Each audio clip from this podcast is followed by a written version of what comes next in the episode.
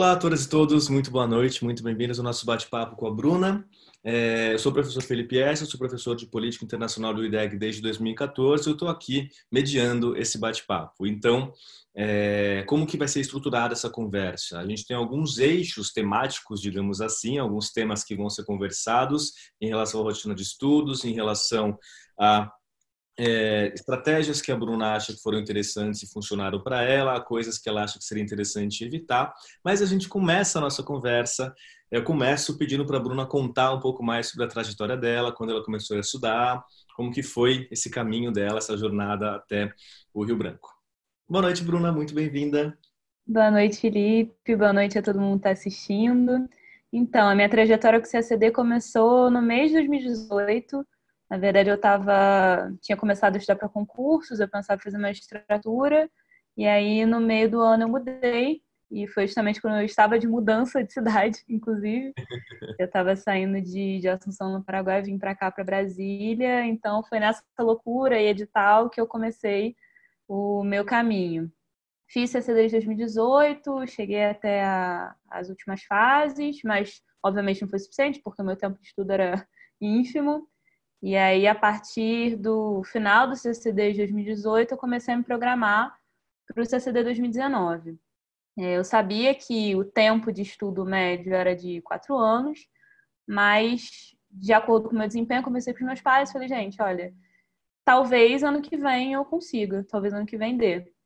E aí eu me planejei, conversei com eles e falei, olha, me deixa estudando mais um ano, porque eu já estava estudando há um ano, é, independentemente de qualquer coisa, me deixa mais um ano e eu vou fazer o meu melhor e vamos ver no que vai dar. Se eu conseguir a aprovação, ótimo, e foi o que aconteceu, felizmente. E se não, eu já vou ter um planejamento, já vou ter completado vários cursos e eu acho que vai ser interessante fazer esse caminho para depois eu começar a estudar e trabalhar e conciliar as duas coisas.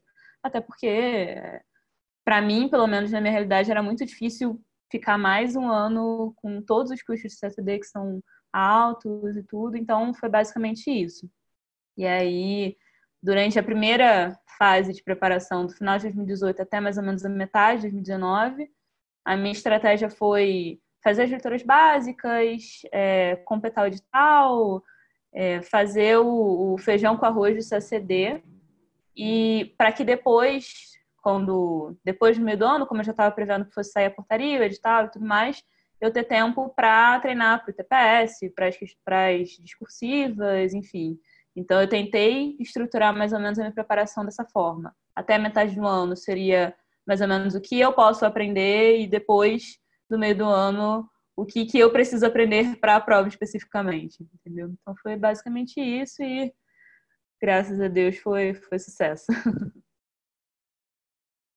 Que bom. É, você pode comentar quantos anos você tem, é, com quantos anos você começou a estudar para a prova e qual é a sua formação e por, e por que, que você escolheu a sua formação e se ela ajudou na sua trajetória para o concurso.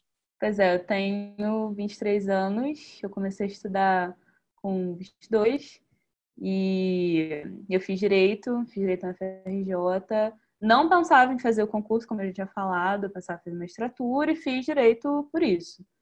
É, mas eu acredito que a minha formação tem ajudado, acho que principalmente na prova de direito, foi uma das minhas maiores notas, mas principalmente por conta do pragmatismo, eu acho que o direito exige. Então, é, quando eu comecei a estudar, e como antes eu estava estudando para concursos é, em geral, sem ser o CCD, eu já tinha a ideia de que eu preciso estudar para uma prova, preciso estudar para ser aprovada nesse concurso especificamente, não ah, eu, eu preciso ler um capítulo e de repente ler um livro, como eu vejo que muitas, muitos essedistas fazem. Então, eu acho que isso me ajudou a balizar um pouco mais a minha trajetória para o concurso, especificamente, entendeu?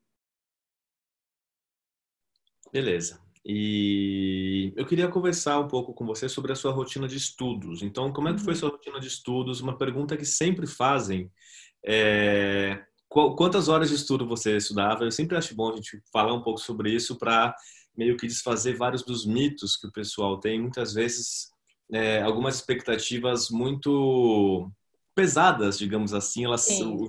os candidatos, as candidatas se colocam umas expectativas muito pesadas. Isso acaba tendo impacto, especialmente em termos de, de desgaste emocional muito grande. Uhum. Então, eu queria que você comentasse um pouco como é que era a sua rotina de estudos, quanto tempo você estudava, quais foram as estratégias que você empreendeu ao longo da sua preparação.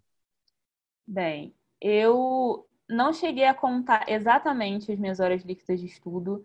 Eu lembro que eu comecei a contar e quando começou a chegar a seis horas líquidas por dia, eu, come... eu parei de contar porque já estava começando a se tornar um encargo. Eu falava, ai meu Deus, eu preciso estudar seis horas líquidas por dia. Eu começava a ficar desesperada. E eu falei, não, eu já sei mais ou menos quanto que eu consigo estudar por dia e isso, isso já é suficiente. Mas, de qualquer forma, é, eu acordava mais ou menos 5 e meia, 6 horas. Eu sou uma pessoa da manhã, eu não consigo estudar de madrugada de forma alguma. Esse é uma pessoa da noite. É. Nunca ia funcionar. É. e eu dormia mais ou menos umas 10, 10 e meia, assim. Eu tentava manter esse padrão. E, lógico, eu não deixei de... Eu tive muitas renúncias, mas eu não deixei, por exemplo, de fazer exercício. Eu tinha algumas atividades aqui em casa que eu precisava cumprir. Então, assim, Lógico, todo o tempo que eu tinha, eu tentava estudar e focar, mas eu também tinha algumas outras atividades e eu não deixei de fazer nada disso por conta do CACD. Eu sabia que eu tinha aquele tempo ali contado e era aquele tempo que eu ia aproveitar ao máximo. Agora, como que eu aproveitava esse tempo? Eu tentava dividir entre exercícios, entre as aulas, entre as leituras, entre questões discursivas. Então, era um estudo bastante dinâmico e eu nunca ficava, nunca passei um dia estudando uma matéria só. Então era sempre, ah, vou estudar primeiro direito, que era uma matéria que eu sempre gostei, depois eu parava uns cinco minutos, ia banheiro, bebi uma água e tal, voltava e estudar, sei lá, história, estudar economia. E eu ia alternando assim para fazer, para tornar o estudo dinâmico, para que não ficasse cansada, porque chega uma hora que a sua curva de aprendizado ela cai vertiginosamente, então eu achei que fazendo pausas periódicas e alternando as matérias, isso me ajudou a manter esse estudo por um bom tempo. Assim. Eu acho interessante como as pessoas elas têm estratégias diferentes na hora de, de é. estudar a prova. E é isso, tem a questão dos horários, tem gente que estuda de manhã, tem gente que estuda melhor à uhum. tarde, tem gente que é da madrugada. É, o que é muito padrão nisso, né, em todo mundo que estuda, é que tem sucesso é respeitar os seus limites, respeitar como uhum. que se tem a relação com o tempo. Por muito tempo eu mesmo eu, eu, eu queria acordar cedo para estudar e quando eu simplesmente entendi que eu não funciono de manhã, minha vida ficou muito melhor. E é isso. Você entendeu como funcionava, ou como você funciona, e você usou isso a seu favor. Eu acho que isso é algo que todo mundo que está estudando para essa prova precisa é, levar para a vida. É tentar descobrir o que é aquilo que funciona para você, quais são as estratégias que você é, considera que deram mais sucesso, quais que não deram, e tentar replicar essas estratégias que foram boas. E aí tem algumas. É... Ah, e outra coisa também em relação a estudo. Tem gente que funcionava, eu já ouvi muito isso, funciona melhor com é, períodos de imersão em alguma matéria ou dia inteiro com alguma matéria. Tem gente que funciona mais é, quebrando o dia em, em matérias diferentes, justamente para meio que dar um fôlego novo toda vez que vai começar algum outro estudo. Uhum. E, e tem muitas mensagens aqui é, parabenizando você pelo, pela conquista admirável e eu preciso também porque realmente é, é, maravilhoso ver como é.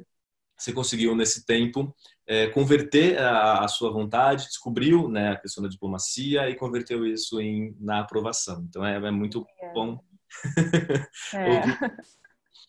tem mais algumas perguntas. aqui já tem algumas que você já comentou, é você estudou todas as matérias ao mesmo tempo ou dividiu em blocos? Foi isso de um pouco, né, várias matérias por dia, né, que é. funcionava. É, alguma... Ah, tem uma pergunta aqui. Você estudou das 5 às 10 e meia da manhã ou das 5 e meia às 10 e meia da noite? Da noite, da noite. Calma. É, mas é isso. Mas isso não quer dizer que você ficou o dia inteiro. Não, não quer dizer que eu fiquei o dia inteiro. Bem também. Há é. limites Exatamente. Então você falou que foi cerca de seis horas por dia, né? Mais ou menos seis horas líquidas por dia, mais ou menos isso. Eu, eu tenho visto seis horas líquidas por dia como mais ou menos o tempo que o pessoal que foi aprovado é, estudava em geral. É, é muito difícil manter muito mais é, horas de estudo de uma forma constante. E o que eu percebo, não sei o que você acha, Bruna, mas que a, a disciplina e a regularidade é muito mais importante do que você tentar. Com certeza. Se, se matar de estudar e aí passa dias sem conseguir olhar para os cadernos porque está esgotado. É, porque para mim, é lógico que eu estudei em 2019 como se fosse o meu ano, que foi o ano da aprovação, mas a minha. É, eu tinha noção de que talvez eu fosse estudar 4, 5 anos. Então, eu precisava fazer com que esse estudo ele fosse é, suficiente para 4, 5 anos. Eu conseguisse aguentar, ele fosse sustentável até esse tempo. Então, falei, como é que eu posso fazer para estudar ao máximo, para aproveitar ao máximo do meu ano, sem ficar sobrecarregada? Então, aí, chegando nesse equilíbrio, eu consegui manter. Porque senão, realmente, você precisa parar. Não tem como. É, Bruna, você fez cursinho de todas as matérias? Fiz de todas as matérias. Fiz todas as matérias. Porque eu estava no início da preparação e eu queria entender também como que o CDCD funcionava e eu percebi logo de cara que eu não ia conseguir fazer isso sozinha. E já uma pergunta um pouco tempo atrás, por que que você decidiu prestar diplomacia? Estava estudando para magistratura e por que que diplomacia apareceu? Tem algum então, motivo? diplomacia era, era um, um assunto que sempre vinha quando as pessoas iam me perguntar o que eu ia fazer e tal, mas eu sempre falava, não, imagina, isso aqui não é para mim e tal. Mesmo sabendo falar de um concurso, mesmo sempre gostando de política internacional e tal, eu sempre deixei isso de lado, falava, não, isso é algo que eu ia fazer por hobby, beleza. Quando chegou mais ou menos em maio de 2018, eu conversei com alguns amigos e tinha uma amiga minha que ela tinha muita vontade de fazer magistratura, sempre teve. Ela falou assim: Nossa, eu não me imagino fazendo qualquer outra coisa que não seja isso. Quando ela falou, me bateu, que eu falei: Poxa, eu quero, eu acho uma profissão ótima, eu respeito muito. Eu estagiei, passei a minha graduação toda pensando nisso, mas talvez não seja isso que eu quero. E aí eu sou uma pessoa né, muito religiosa e tal. Eu falei: Fiquei com essa cabeça, mas eu falei: Bem por enquanto é o plano A que eu tenho, eu vou por aí. No dia que isso mudar, eu vou, eu, eu mudo de caminho, beleza. Quando chegou no mês seguinte, eu tinha acabado de pegar minha carteira da OAB, e aí eu estava me preparando para fazer a minha mudança, e aí eu achei a minha caderneta da OAB, que é vermelhinha, e o meu passaporte diplomático, que é vermelhinho, que é na época quando meu, quando meu pai estava fazendo, a participação de uma missão. E aí eu falei, Pois é, acho que é isso. acho que eu encontrei. E aí, nos dias seguintes, eu não consegui estudar absolutamente nada relacionado ao direito. Eu só queria saber de diplomacia. Eu falei, tá, tem alguma coisa errada, eu preciso mudar. E eu comecei com os meus pais, eles falaram, Bruna, mas eu sempre te falei isso, como você não percebeu? Eu falei, ah, mãe, precisava decidir por mim. E aí foi isso. E desde então, não... tenho certeza de que é isso que eu quero fazer para minha vida inteira. Muito bom. É. é.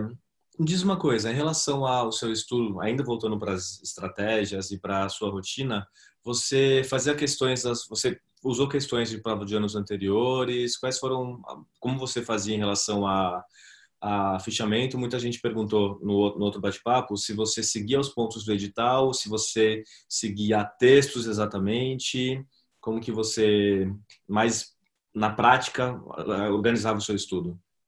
Então, eu fazia as questões anteriores e aí eu tentava fazer nos dias as questões relacionadas às matérias que eu estava estudando.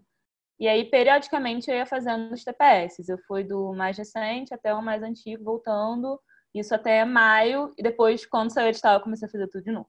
E aí eu fazia os simulados certinho. E o que, você falou? Qual foi a segunda pergunta?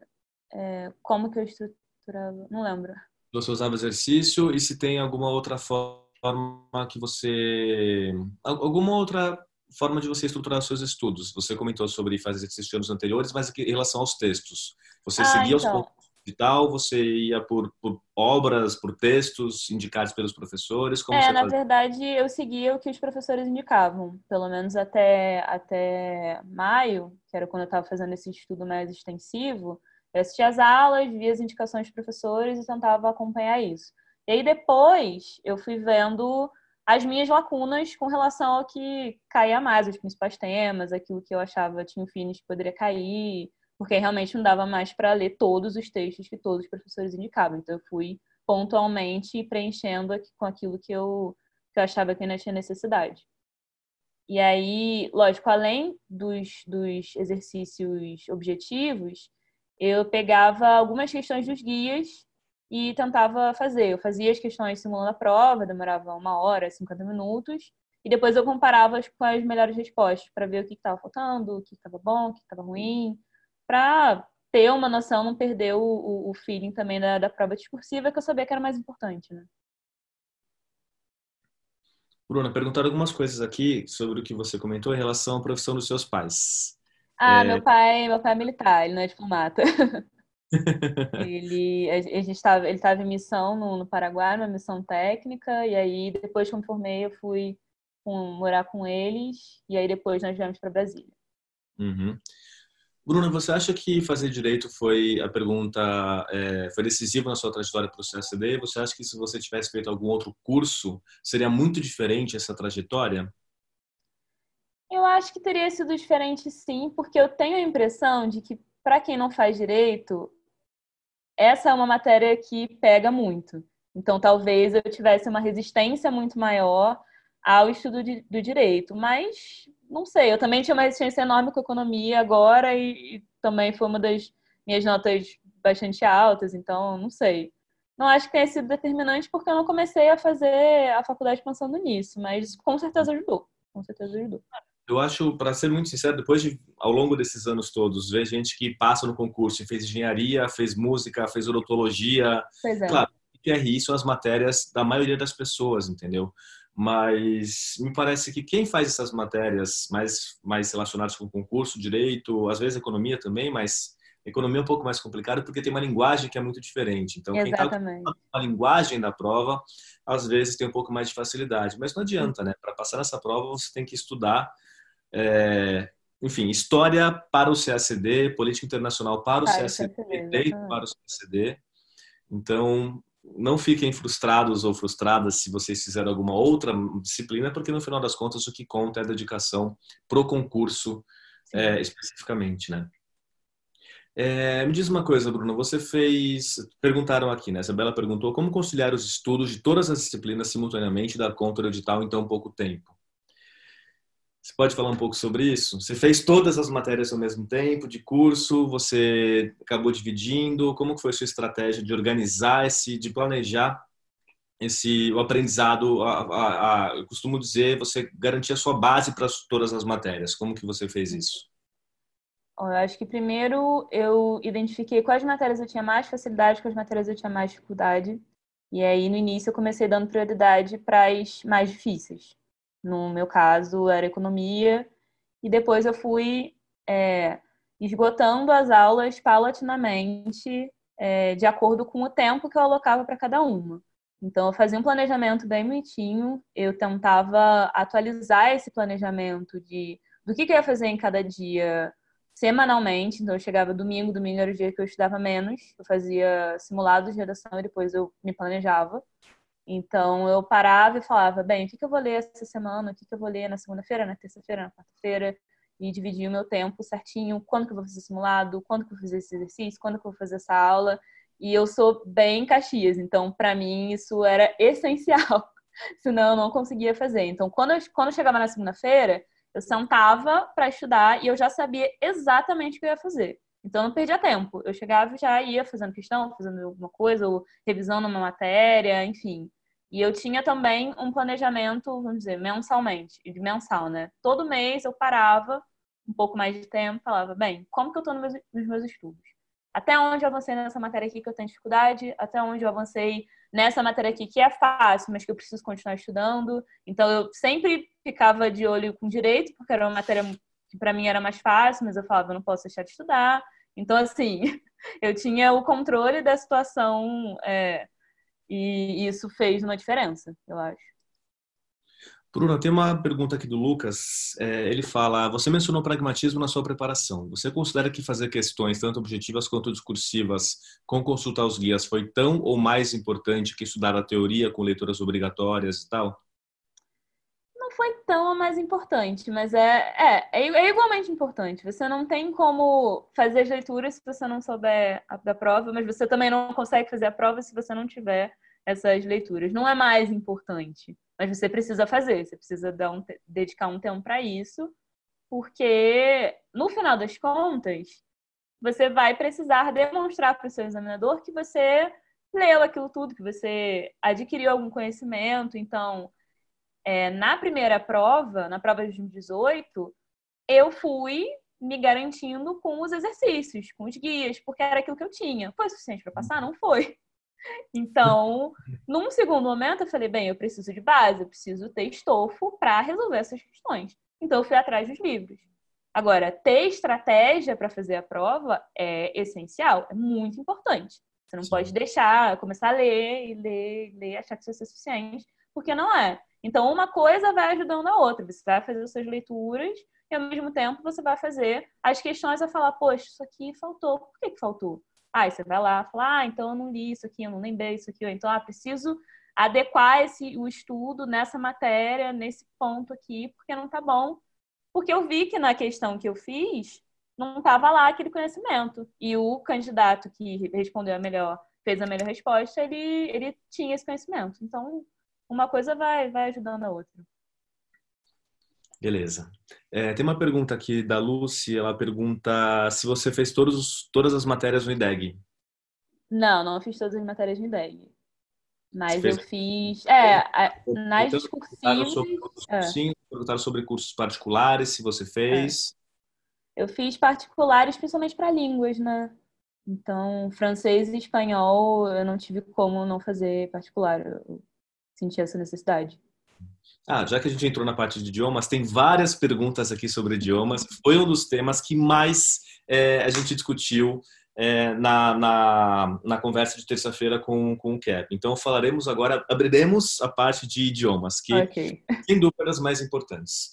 Porque história, economia, é, geografia, você consegue em seis meses, se debruçando naquilo, você estuda, você consegue aprender. Agora, inglês, francês e espanhol, que para quem não sabe são os três idiomas que são cobrados, você não aprende de uma hora para outra. Sim. Então, eu que você comentasse qual que era o seu nível prévio nessas línguas antes de você começar a estudar, quais foram as estratégias que você que você empreendeu para melhorar nessas línguas, se você fez cursos de idiomas de forma geral, se você fez cursos específicos ou como você já comentou, as aulas particulares, queria que você comentasse um pouco sobre os idiomas. E aí aproveitem vocês que estão vendo agora, ah, lembrem-se para quem chegou depois, não mandem perguntas na sessão de Q&A, mandem as perguntas no chat, que é o que eu estou vendo. Vai ser mais fácil. E se tiver alguma pergunta sobre idioma, aproveitem agora e coloquem aqui no chat que eu vou passando para a Bruna, tudo bem? Para línguas tem bastante coisa para falar. Mas vamos lá, minha trajetória antes do CCD. Eu fiz, faço inglês desde que eu tinha sete anos. Quando tinha mais ou menos 14, eu fiz o FCI. Quando eu me formei, eu fui para Inglaterra, fiz intercâmbio e eu fiz o CPI, né, o Cambridge Proficiency. Então, eu já tinha uma bagagem grande de inglês e principalmente de gramática. E isso, com certeza, me ajudou no CCD. Com relação ao espanhol, eu não gostava de espanhol, não sabia espanhol, mas meu pai foi para Assunção. E aí, quando eu estava lá, eu precisei me virar, precisei aprender, fiz cursos e acabei tendo essa bagagem também do espanhol e a vivência também, né? De ter morado em um lugar que, em que as pessoas falam essa língua. Com relação ao francês, eu fiz a Aliança Francesa durante a faculdade, então eu cheguei a fazer a prova do, do Delphi D2, mas francês foi a matéria que me deu mais, é, foi, foi a que me deu mais trabalho, porque eu me formei, fiz, fui para Inglaterra, depois eu fui para Assunção e depois eu voltei, tanto que aprender o francês. Então eu aprendi quase que do zero depois. Mas isso significa, todo esse background significa que eu estudei menos as línguas? Não. Porque eu acho que se para algumas pessoas as línguas são um empecilho para aprovação, para mim eu cheguei isso como uma vantagem, porque de qualquer forma eu já tinha tido contato com essas línguas. Então eu tentei estudar de uma maneira em que essas línguas me beneficiassem. Porque foi, foi o que você falou. Em seis meses, sete meses, você consegue mais ou menos aprender todas as outras matérias. Agora, as línguas, a nota varia muito de, uma, de, de um candidato para o outro. Então, eu tentei usar isso a meu favor. E aí, vamos lá, o que, que eu fazia? Para inglês, eu tentava é, ler a Economist, ou escutar a Economist, ter ler livros em inglês nas horas vagas, é, fazia simulados, eu tive professores desde o início da minha preparação, não negligenciei esses professores, fazia todos os exercícios, eu era muito, muito, muito diligente com, com tudo, eu sou, eu sou assim. E, com, é, e tentava fazer uma imersão ao máximo da língua. Beleza. É, com é, espanhol, como eu já tinha uma certa facilidade, espanhol é muito mais parecido com português que as outras línguas, eu fazia professor particular, tentava ler alguma coisa toda semana é, e fazia os simulados semanalmente com o professor. Era, era basicamente isso. E o que eu tinha dúvidas de gramática e tal, eu buscar, buscando, e como a gente fazia aula semanalmente, eu conseguia medir como é que eu estava no espanhol. Com relação ao francês, aí já ficou, mais, ficou um pouco mais complicadinho, porque foi a matéria que eu tive mais dificuldade das línguas. Então, eu escutava podcast, eu tentava ler artigos semanalmente. Quando chegou mais para o final, que eu senti que meu francês ainda não estava no ponto, eu fazia ditados em francês, então eu pegava o Le Monde Diplomatique, eu ia e começava a escrever, tentar entender o que, o que a, a pessoa estava falando e fazia os ditados, passava, tipo, um, pegava um, dois, três minutos de, do áudio da, da, da Le Monde e digitava tudo, demorava mais ou menos meia hora, mas ia. É, eu fazia simulados também semanalmente com o professor, e, mas o que? Fazia é, aqueles cards no, no Enki, que eu acho que muita gente já, já ouviu falar, com os meus erros principalmente. E depois, no finalzinho, no último mês, que eu ainda estava muito insegura com relação ao francês, muito, muito, muito insegura, eu falei com um, um, professor que tinha sido meu há muito tempo, que me dava aula na faculdade. E aí ele, eu falei, olha, eu tenho esses erros aqui. Peguei uns três meses para trás de todos, todos os meus erros em francês de simulado. Falei, olha, tenho esses meus erros aqui, não posso cometer hoje na prova. Você me ajuda? Ele falou, ajudo. Então a gente fez quatro aulas e nessas quatro aulas ele tirava todas as minhas dúvidas.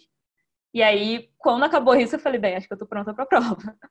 Mas foi assim, difícil. E eu tinha metas também, para principalmente para francês, que era, que era a língua mais difícil. Eu falei, bem, eu acho que no nível que eu tô, com a quantidade de horas de estudo que eu tenho, eu consigo fazer é, 20 erros nas duas provas. Então, eu calculava uns 5 erros para o resumo e 15 para a tradução. E acabou que eu fiz um pouco menos, mas assim, eu tinha essa meta. Eu falava, não, eu não vou descansar enquanto eu não conseguir fazer é, 20 erros nas duas provas, entendeu? Então, foi, foi mais ou menos isso. E constância, principalmente constância, porque não dá para você chegar depois do TPS e falar, vou aprender francês, vou aprender espanhol, vou aprender inglês, porque não, não dá, não tem condições. É, é um estudo realmente mais prolongado no tempo. É, o, a gente falou exatamente sobre isso também na conversa de terça-feira e uma hora perguntaram para o Cap o, qual recomendação você tem para quem está começando a estudar agora, para quem quer ser diplomata um dia? Ele falou: comece a estudar as línguas ontem, porque Exato. sem dúvida é o que exige mais tempo de preparação e é o que faz diferença. E, e, tem uma pergunta, a Isa fez uma pergunta, ela falou: quanto tempo você, em quanto tempo você se tornou fluente em francês? Em quanto tempo eu me tornei fluente em francês? Eu acho que é. Você é fluente em francês? É. Porque o pessoal às vezes tem uma, uma, uma expectativa um pouco diferente em relação aos idiomas, porque você tem que se preparar para aquela prova, uma prova escrita, Sim. ou caso era teste, agora é escrita, mas o, o, nível de competência do idioma que é exigido na prova é um nível diferente, não é simplesmente fluência, porque você está sendo Exato. avaliado por algumas competências específicas. Então é importante que pessoal que está vendo entenda que, óbvio, você conhecer a língua como um todo é muito bom. Só que a gente sabe que entre você falar, escutar, escrever e, e compreender, essas quatro competências elas têm níveis diferentes. É normal que o nível seja diferente. O importante é você treinar o, o, a competência que você precisa para a prova. É, eu então... vejo isso muito com, com inglês, porque eu já sou fluente já faz um tempo mas ainda assim eu precisei estudar muito para o CCD. Então a linguagem teve que mudar, a maneira como eu me expresso teve que mudar, o vocabulário que eu uso teve que mudar, e aí é, não, não, é a fluência que vai medir é, a minha nota, com certeza não, da mesma forma em francês. Perguntaram, você estudou todas as línguas juntas? Como você dividiu o estudo? Acho que você comentou. É, um eu tentava dividir, é, dedicar dias para as línguas. Então, eu tinha o dia que eu estudava inglês, o dia que eu estudava francês, o dia que eu estudava espanhol. Não que, de repente, ah, esse é o dia de inglês e eu poderia ler, é, ouvir um podcast em francês, por exemplo. Isso não, não, não tinha muita, muita distinção. Mas, por exemplo, eu dedicava um dia para fazer simulados.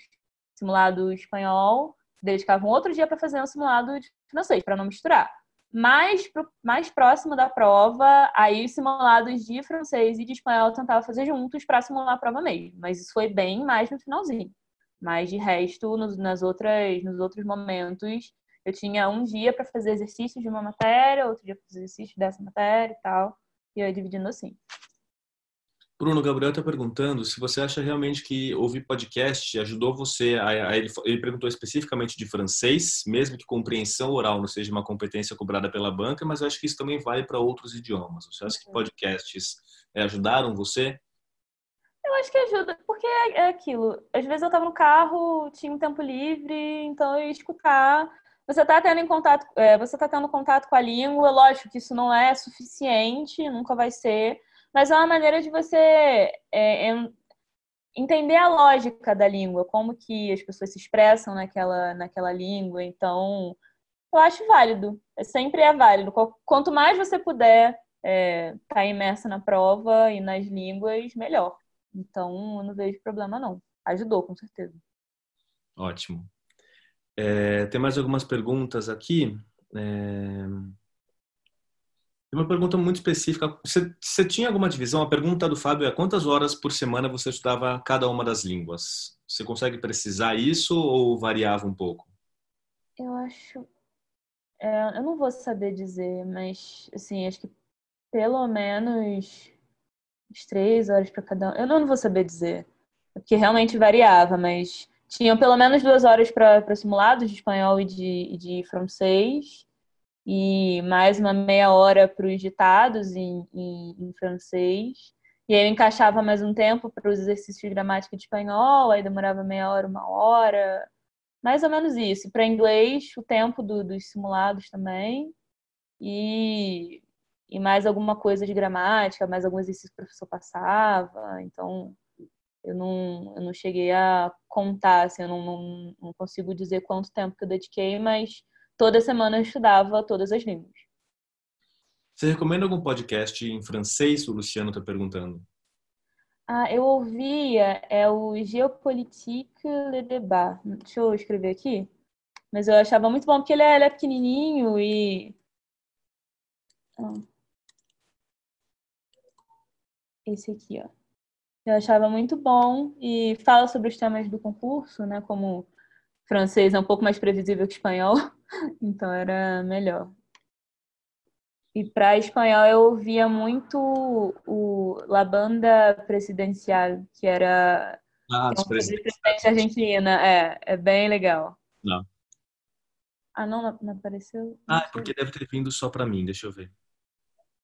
É, eu vou, eu já copio, gente, pode deixar, deixo disponível para todos os, os panelists, todo mundo na reunião, prontinho. Tá aí.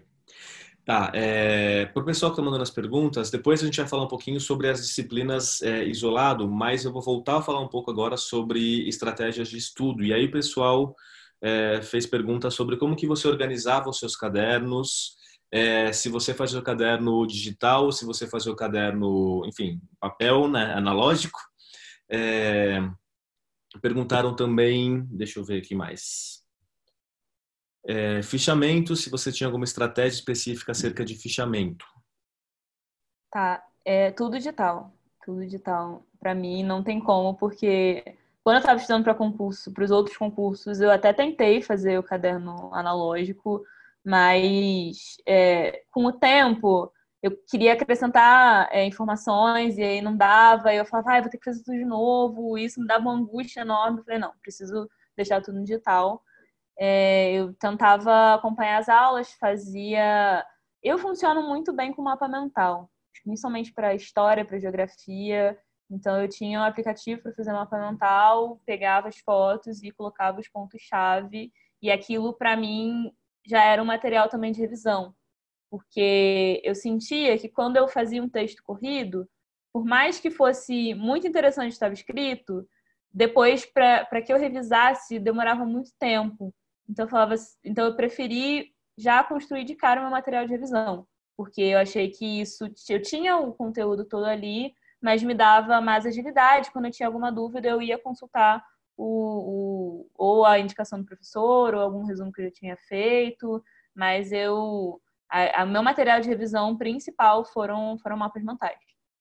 Você usava algum aplicativo específico para fazer esses mapas? Eu usava o. Deixa eu ver se eu consigo para todo mundo. É o MindNode. É, eu não sei se ele tem pro, pra, pro Windows, mas tem pro Mac.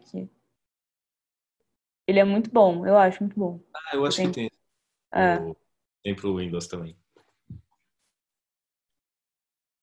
Tem algumas perguntas. É você, ah, você usava algum app para flashcards? Aham, uhum, o Enki. Acho que é o mais famoso, né? Uhum. Fazia os decks, principalmente com os meus erros de gramática nas línguas, isso foi, foi muito bom. É... Tem algumas perguntas mais específicas relativas a, a essa questão dos estudos. Uhum. Tem gente que tem uma pergunta que o Emerson fala, Boris Fausto leu todinho e risos e risos porque sim, todo mundo leu todinho, todinho, todo mundo leu todinho o Boris Fausto. Mas tem uma pergunta que fizeram é, que é você lia os livros, os capítulos dos livros ou você lia os livros inteiros? Li os capítulos dos livros. Alguns só realmente Boris Fausto. Acho que é, Formação Econômica do Brasil li quase tudo. Alguns livros pontuais eu, eu eu li completo, mas a maioria eram capítulos. Eu acho interessante você comentar sobre isso, porque hoje mesmo eu recebi uma pergunta, é, eu respondi um, um e-mail de, de, gente da outra palestra, da, da de terça-feira, me perguntando isso, fala, falando, ah, eu fico meio é, insegura de, de ler só um capítulo, não ler o livro inteiro. Gente, não, é, é, economizar o tempo, é poupar o é. tempo. Capítulos que é, é porque eu, eu sempre pensava assim, eu, pensado, eu não admito que alguma pessoa que tenha estudado com uma estratégia melhor que eu é, passe e eu não. E eu que estou estudando, que quero muito esse concurso e eu não passe. Então eu falava, tudo que eu posso fazer para passar o mais rápido possível, eu vou fazer. Então se eu tenho que ler só um capítulo, eu vou ficar bem com esse capítulo, se for isso o suficiente. Porque não vai adiantar eu ler um livro inteiro, sendo que vai cair só um capítulo, e aí depois uma outra pessoa, nesse tempo que eu tô lendo o livro inteiro, ela já leu vários outros capítulos que vão cair na prova. E aí, beleza, eu vou ter lido, vou ter lido o livro todo, eu vou falar, nossa, como eu sou inteligente, como eu sei essa matéria e tal. E aí não vai cair na prova. E eu vou falar, ué, mas então não adiantou? É, não adiantou. Porque eu tô estudando errado. então, assim, realmente Lógico que tem erros e acertos na preparação, mas isso sempre estava muito claro para mim. Eu não admito que uma pessoa que tenha estudado, entre aspas, menos, passe e eu não. Então eu vou estudar certo porque eu quero passar o mais rápido possível, entendeu? Oh, perguntaram para você, Laura Milley perguntou, é, Bruna, você, como você conseguia selecionar quais dos textos os professores indicavam, que os professores indicavam valiam a pena e quais você poderia dispensar? A análise das provas anteriores balizou seus critérios? Também, também balizou. Eu tentava, lógico que isso é, acaba sendo impossível, mas eu tentava ler um texto para cada, pelo menos um texto para cada tópico. E aí tentava ler o mais genérico, e conforme eu fosse sentindo a necessidade, aí para isso as questões, as provas anteriores ajudavam, eu ia afunilando. Então, de repente, tem alguma matéria que eu acho que eu preciso ir mais profundamente, então realmente, ó, vai, vou mais profundo, vou ler esse texto aqui e tal. Somente para história isso funciona muito bem. Você tem o genérico, tem o basicão e em alguns conteúdos você precisa ir lá no fundo. E nisso, eu acho que a orientação dos professores é, é bem valiosa, né? É. Eu sempre falo isso para o pessoal, mesmo quem fez o curso comigo uma vez e depois vai fazer outros cursos, ou qualquer um dos professores, a gente sempre está disponível. Então, se tiver algum tema que vocês percebem que está um pouco mais, tem um pouco mais de dificuldade, que precisa de aprofundamento, é mandar um e-mail. É. É, é importante vocês sempre saberem que tem toda essa rede que ajuda vocês na preparação, que está Uhum. nesse caminho junto de vocês, então se aproveitem disso. Não tem nada. é, eu, eu digo, confesso que é um pouco, um pouco frustrante muitas vezes você ver cursos que as pessoas simplesmente passam pelos cursos assim Sim. e elas. Você vai, você. Puta, a gente escolhe texto, fala de literatura, fala sobre estratégia de responder prova, e muitas vezes é, a gente percebe que existe um potencial grande para algumas pessoas, especialmente nos cursos de discursivas, para elas aprimorarem o conhecimento, mas às vezes acaba, não sei se por timidez, não sei se por ser muita coisa, acaba perdendo a oportunidade. Então é importante sempre é, lembrar que tem essa, essa rede de apoio que pode ajudar vocês. Então contem sempre com isso. É, eu tentava dividir os pontos do edital e colocava a leitura que eu precisava fazer de cada um. Então, ia depois marcando, ó, já li esse aqui, vou ler esse aqui, vai dar tempo de ler esse aqui? Não vai, então beleza, deixa esse aqui, marcava e, e vida que segue. Ah, perguntaram aqui, o Vitor, é, onde você achava os textos para cada tópico do edital, para cada parte do edital? É, os textos, como eu fiz curso para todas as matérias, então eu tinha indicações bibliográficas para todas as matérias. Então, é, para mim, não, eu não tive muito problema quanto a isso, não. É, só para quem chegou agora, falando mais uma vez, as palestras todas essa semana, todos os bate-papos vão estar disponíveis no site do IDEG. Então, se alguém perdeu o começo da, do bate-papo com a Bruna, não se preocupem que é só acessar isso lá depois, tudo bem? É, eu vou falar um pouco agora. É, gente, só para também para quem chegou depois, eu estou dividindo alguns blocos temáticos, né? A gente falou sobre a questão de rotina de estudos e tal. O próximo tema que eu vou abordar é revisão é, estratégias que ela utilizou para revisão. Depois disso, a gente vai para algumas estratégias de matérias específicas. Então, fiquem tranquilos, tem um monte de pergunta. Eu estou anotando todos esses temas e a gente vai passar por tudo isso. Então, agora a gente vai começar um pouco sobre revisão. Quais foram as estratégias que você usou para revisar o conteúdo? Uma coisa muito simples que, quando eu descobri, eu achei fantástico, era colocar em cada é, resumo, em cada mapa mental que eu fazia, a data que eu tinha feito ou a data que eu tinha feito a última revisão. Então eu olhava, abria minha pasta, as minhas faixas tinham todas divididas com, com relação aos pontos de tal. Falava, ah, vamos ver, não sei, história da PEB. Quando foi a última vez que eu vi esse conteúdo? Aí tava lá, direitinho. Então, periodicamente eu falava, não, preciso revisar isso aqui, preciso revisar essa outra matéria e tal. Eu tentava fazer, no início eu tentava fazer revisões diárias. Depois, eu comecei a dedicar, principalmente o sábado, para fazer revisões das matérias que eu tinha estudado aquela semana. Então, eu fazia essas revisões. E aí, conforme eu ia fazendo, via alguns temas que eu já estava muito tempo sem ver. E como já tinha a data bonitinha, eu nunca ficava muito tempo sem ver o mesmo, sem ver aquele conteúdo. Então, foi mais ou menos isso. Eu tentava fazer algumas revisões na semana, revisões de 30 dias, algumas matérias que eu sentia mais dificuldade, eu revisava mais. Quando eu fazia as questões também, às vezes eu sentia necessidade de revisar algum tema, eu colocava já no planejamento, ó, então semana que vem eu vou ter que revisar essa matéria. Então era basicamente isso. E anotando, e anotando tudo que, que eu ia sentindo, que eu ia verificando para as provas semana seguinte. E mais para perto da prova, você tinha alguma estratégia diferente? Mais para perto da prova, tenho... e pré-fases avançadas. Tá. Pré-TPS, é, eu cheguei a fazer alguns cursos, então nesses cursos eu seguia o que os professores falavam, e para as outras matérias que eu não fiz os cursos, aí eu ia revisando ponto por ponto do edital. Não necessariamente eu seguia uma linha, porque nem todas as matérias seguem uma, uma linha, uma ordem cronológica, mas eu ia revisando ponto por ponto do edital com aquele material que eu tinha. Quando chegou na, na fase discursiva, aí o tempo já é muito reduzido. E eu falei, bem, provavelmente eu não vou conseguir revisar tudo. Como eu contratei os cursos discursivos, eu fui mais na linha dos professores, do que eles estavam passando, e do que eu sentia que poderia cair na prova. Então foi algo bem pontual. Ó, oh, eu acho que isso aqui vai cair, eu acho que isso aqui vai cair, então eu vou. Anotei, anotei todos os pontos que eu achava que poderiam cair, além do que os professores tinham cobrado, e eu ia fazendo dessa forma. Então, acho que a minha principal revisão antes das provas foi pré-TPS. Uhum. A Cecília está perguntando, é, quando você começou a fazer cursos de discursivas, a partir de qual é, momento você passou a ter alguém corrigindo suas questões? Só depois do TPS? Não, eu fiz um curso de discursivas antes do TPS, você lembra? você corrigiu minhas questões, inclusive.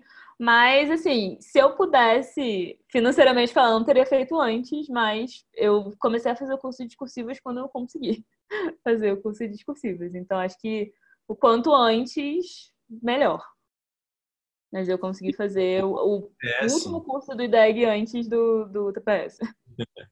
Isa, o TPS é o exame de pré-seleção. É, a, a Isa, ela, pelo que eu vi nas, nas conversas, ela está é, tá no ensino médio ainda e ela está tentando, é, tá pensando em fazer diplomacia. A primeira fase do concurso, rapidinho, a primeira fase do concurso é o que chama teste de pré-seleção, é quando eles vão reduzir todo mundo que se inscreveu para 300 pessoas é, normalmente. Essa primeira fase é em teste e a segunda fase, as questões, as, a fase avançada que a gente chama, são questões discursivas das matérias do concurso.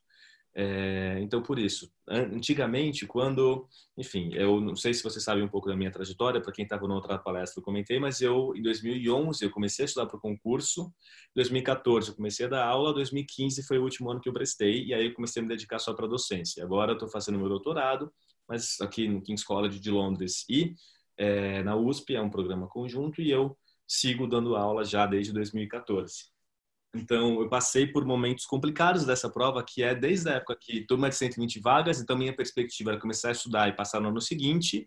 Primeiro, primeira prova que eu prestei, sério, foi a prova que não tinha mais 120 vagas, tinham 20, não tinha mais 300 pessoas para fases avançadas, tinham 200. Então, teve esse período difícil de afunilar e agora a gente já sabe, já não tem mais expectativas reais sobre turmas de 120 é. pessoas. É bom porque dá para ter um planejamento muito mais é, constante. O pessoal que começa a estudar, como você comentou, já sabe que você vai estudar por um determinado período de tempo. Então, isso é, é, é, é muito positivo. E então, para quem está no ensino médio, o, não sei se você concorda, Bruno, me diz o que, que você acha, mas vai ter um tempo que vocês vão se dedicar depois da prova, e muita coisa acontece na vida, mas quando vocês forem estudar para o concurso, é, é um estudo específico. Algumas, algumas é, graduações ajudam a você ter um pouco mais de experiência em termos de, lin, de linguagem, em termos de é, alguns temas que caem na prova, mas vai ter um momento específico para estudar. Então, se alguém está no ensino médio, a recomendação que eu daria, e aí me diz se você concorda, é vai estudar os idiomas. Eu acho que é a melhor coisa. Exatamente. Não, tem a, a, filha de uma amiga da minha mãe, que tem acho que 10 anos, ela quer ser diplomata. Ela, ai, o que eu posso fazer? O que eu posso ler? Eu, ai, vai estudar as línguas, por favor. Faça esse favor para você, para o seu do futuro, e estude as línguas, porque realmente faz uma diferença. O Gabriel está perguntando, né? É ele falou: eu faço direito também, estou no quarto ano do curso, agora queria uma dica sobre estudar direito para o CACD e para a faculdade ao mesmo tempo. O estudo de direito para o CACD é muito específico? Você tem alguma coisa a indicar? É, é um estudo diferente. É, eu acho que não, não chega a ser é, tão diferente quanto o estudo para magistratura, por exemplo, porque aí é, é, outra, é outro rolê do que a faculdade. Porque eu acredito que a base, o que você aprende nos primeiros períodos da faculdade, importa muito para o CACD e não importa tanto para um concurso jurídico por natureza. Mas eu acho que é um estudo que vai te exigir é, identificar alguns pontos na legislação, como toda prova para direito, mas principalmente entender a lógica jurídica, a linguagem jurídica, eu acho que isso faz toda a diferença na hora de você fazer uma prova. E direito internacional, principalmente, é, pelo menos para mim, é muito diferente do que eu na faculdade, é muito mais aprofundo que ser. Então, eu acho que é uma matéria que demanda mais atenção, mas não é uma atenção é, jurídica padrão. Você precisa muito mais entender a lógica e se expressar numa linguagem jurídica do que propriamente saber o nome de todos os artigos, de todos os informativos e, e de decisões. Não, acho que pegando a prova de, 2019 isso fica bastante claro. As perguntas elas são abertas e você precisa responder de uma maneira, de uma, com uma linguagem jurídica e sabendo o básico. Mas é um básico que você precisa se expressar de uma maneira é, é, jurídica, entendeu? Não dá para você escrever de qualquer jeito, porque não é isso que é esperado de você na prova. E aí, nesse sentido, eu acho que isso se assemelha um pouco ao que é cobrado da gente, principalmente no início da faculdade. Depois não, mas no início, no primeiro, segundo, até o terceiro período, esse tipo de raciocínio jurídico nos é cobrado na faculdade de direito e ele importa entendeu? Você vai ter que voltar um pouquinho para as suas primeiras aulas para aprender a como que você vai responder uma questão do CCD. É, eu, eu sempre comento de formar em relações internacionais. E, claro, né, você tem pontos em comum, mas quando você estuda pro concurso, é adequar o conhecimento que você já tem para aquilo que a, a banca espera e Claro que você ter algum conhecimento prévio sempre ajuda, mas é algo específico. Então, falo isso para o pessoal que é de qualquer outra disciplina, ficar tranquilo em relação a você vai estudar para o CSD, você quer ser diplomata, você vai se dedicar para esse concurso. E aí a coisa vai andar. Então, não se sintam mal, frustradas, frustrados, porque você não fez esse ou aquela graduação, porque você percebeu que essa pode ser uma carreira quando você estava no quarto ano, isso não vai interferir. O que vai interferir é o foco que você vai ter no concurso, o que vai interferir é justamente a dedicação, a disciplina e nessa preparação específica para o CSD. Então fiquem tranquilas, tranquilos é, em relação a isso. Tem mais uma pergunta? É... É, deixa eu ver. O, o, tem uma pergunta sobre como é a adaptação da família de um diplomata fora do Brasil. Lembre-se que a Bruna acabou de passar, então ainda vai ter depois. Pois é, ainda tem um tempo. Daqui alguns anos vir bater um papo para falar sobre como é. vai ser a Brasil. Mas no momento ainda não dá.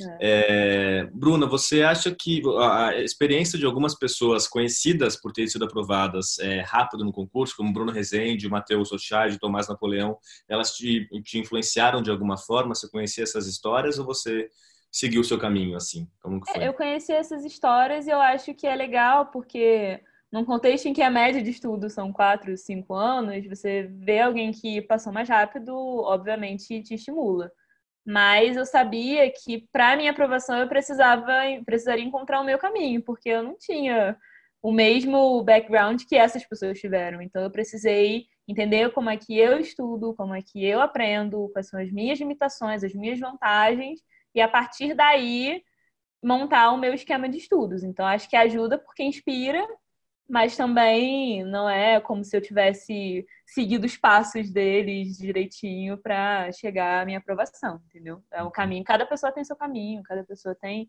a sua maneira de estudar e a sua seu caminho até a aprovação.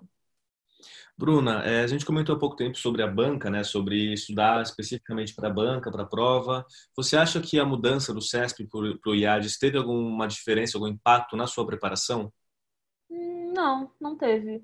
Porque acho que depois, depois de ter saído do edital, que era muito parecido, quase um Ctrl-C, Ctrl-V, aí eu já fiquei mais tranquila. Falei, não, eles vão seguir é, direitinho. Só, só os sustos, né? De, ah, vão ter que fazer, vão ter que corrigir as provas de novo. Você tem que preparar um pouco mais seu coração.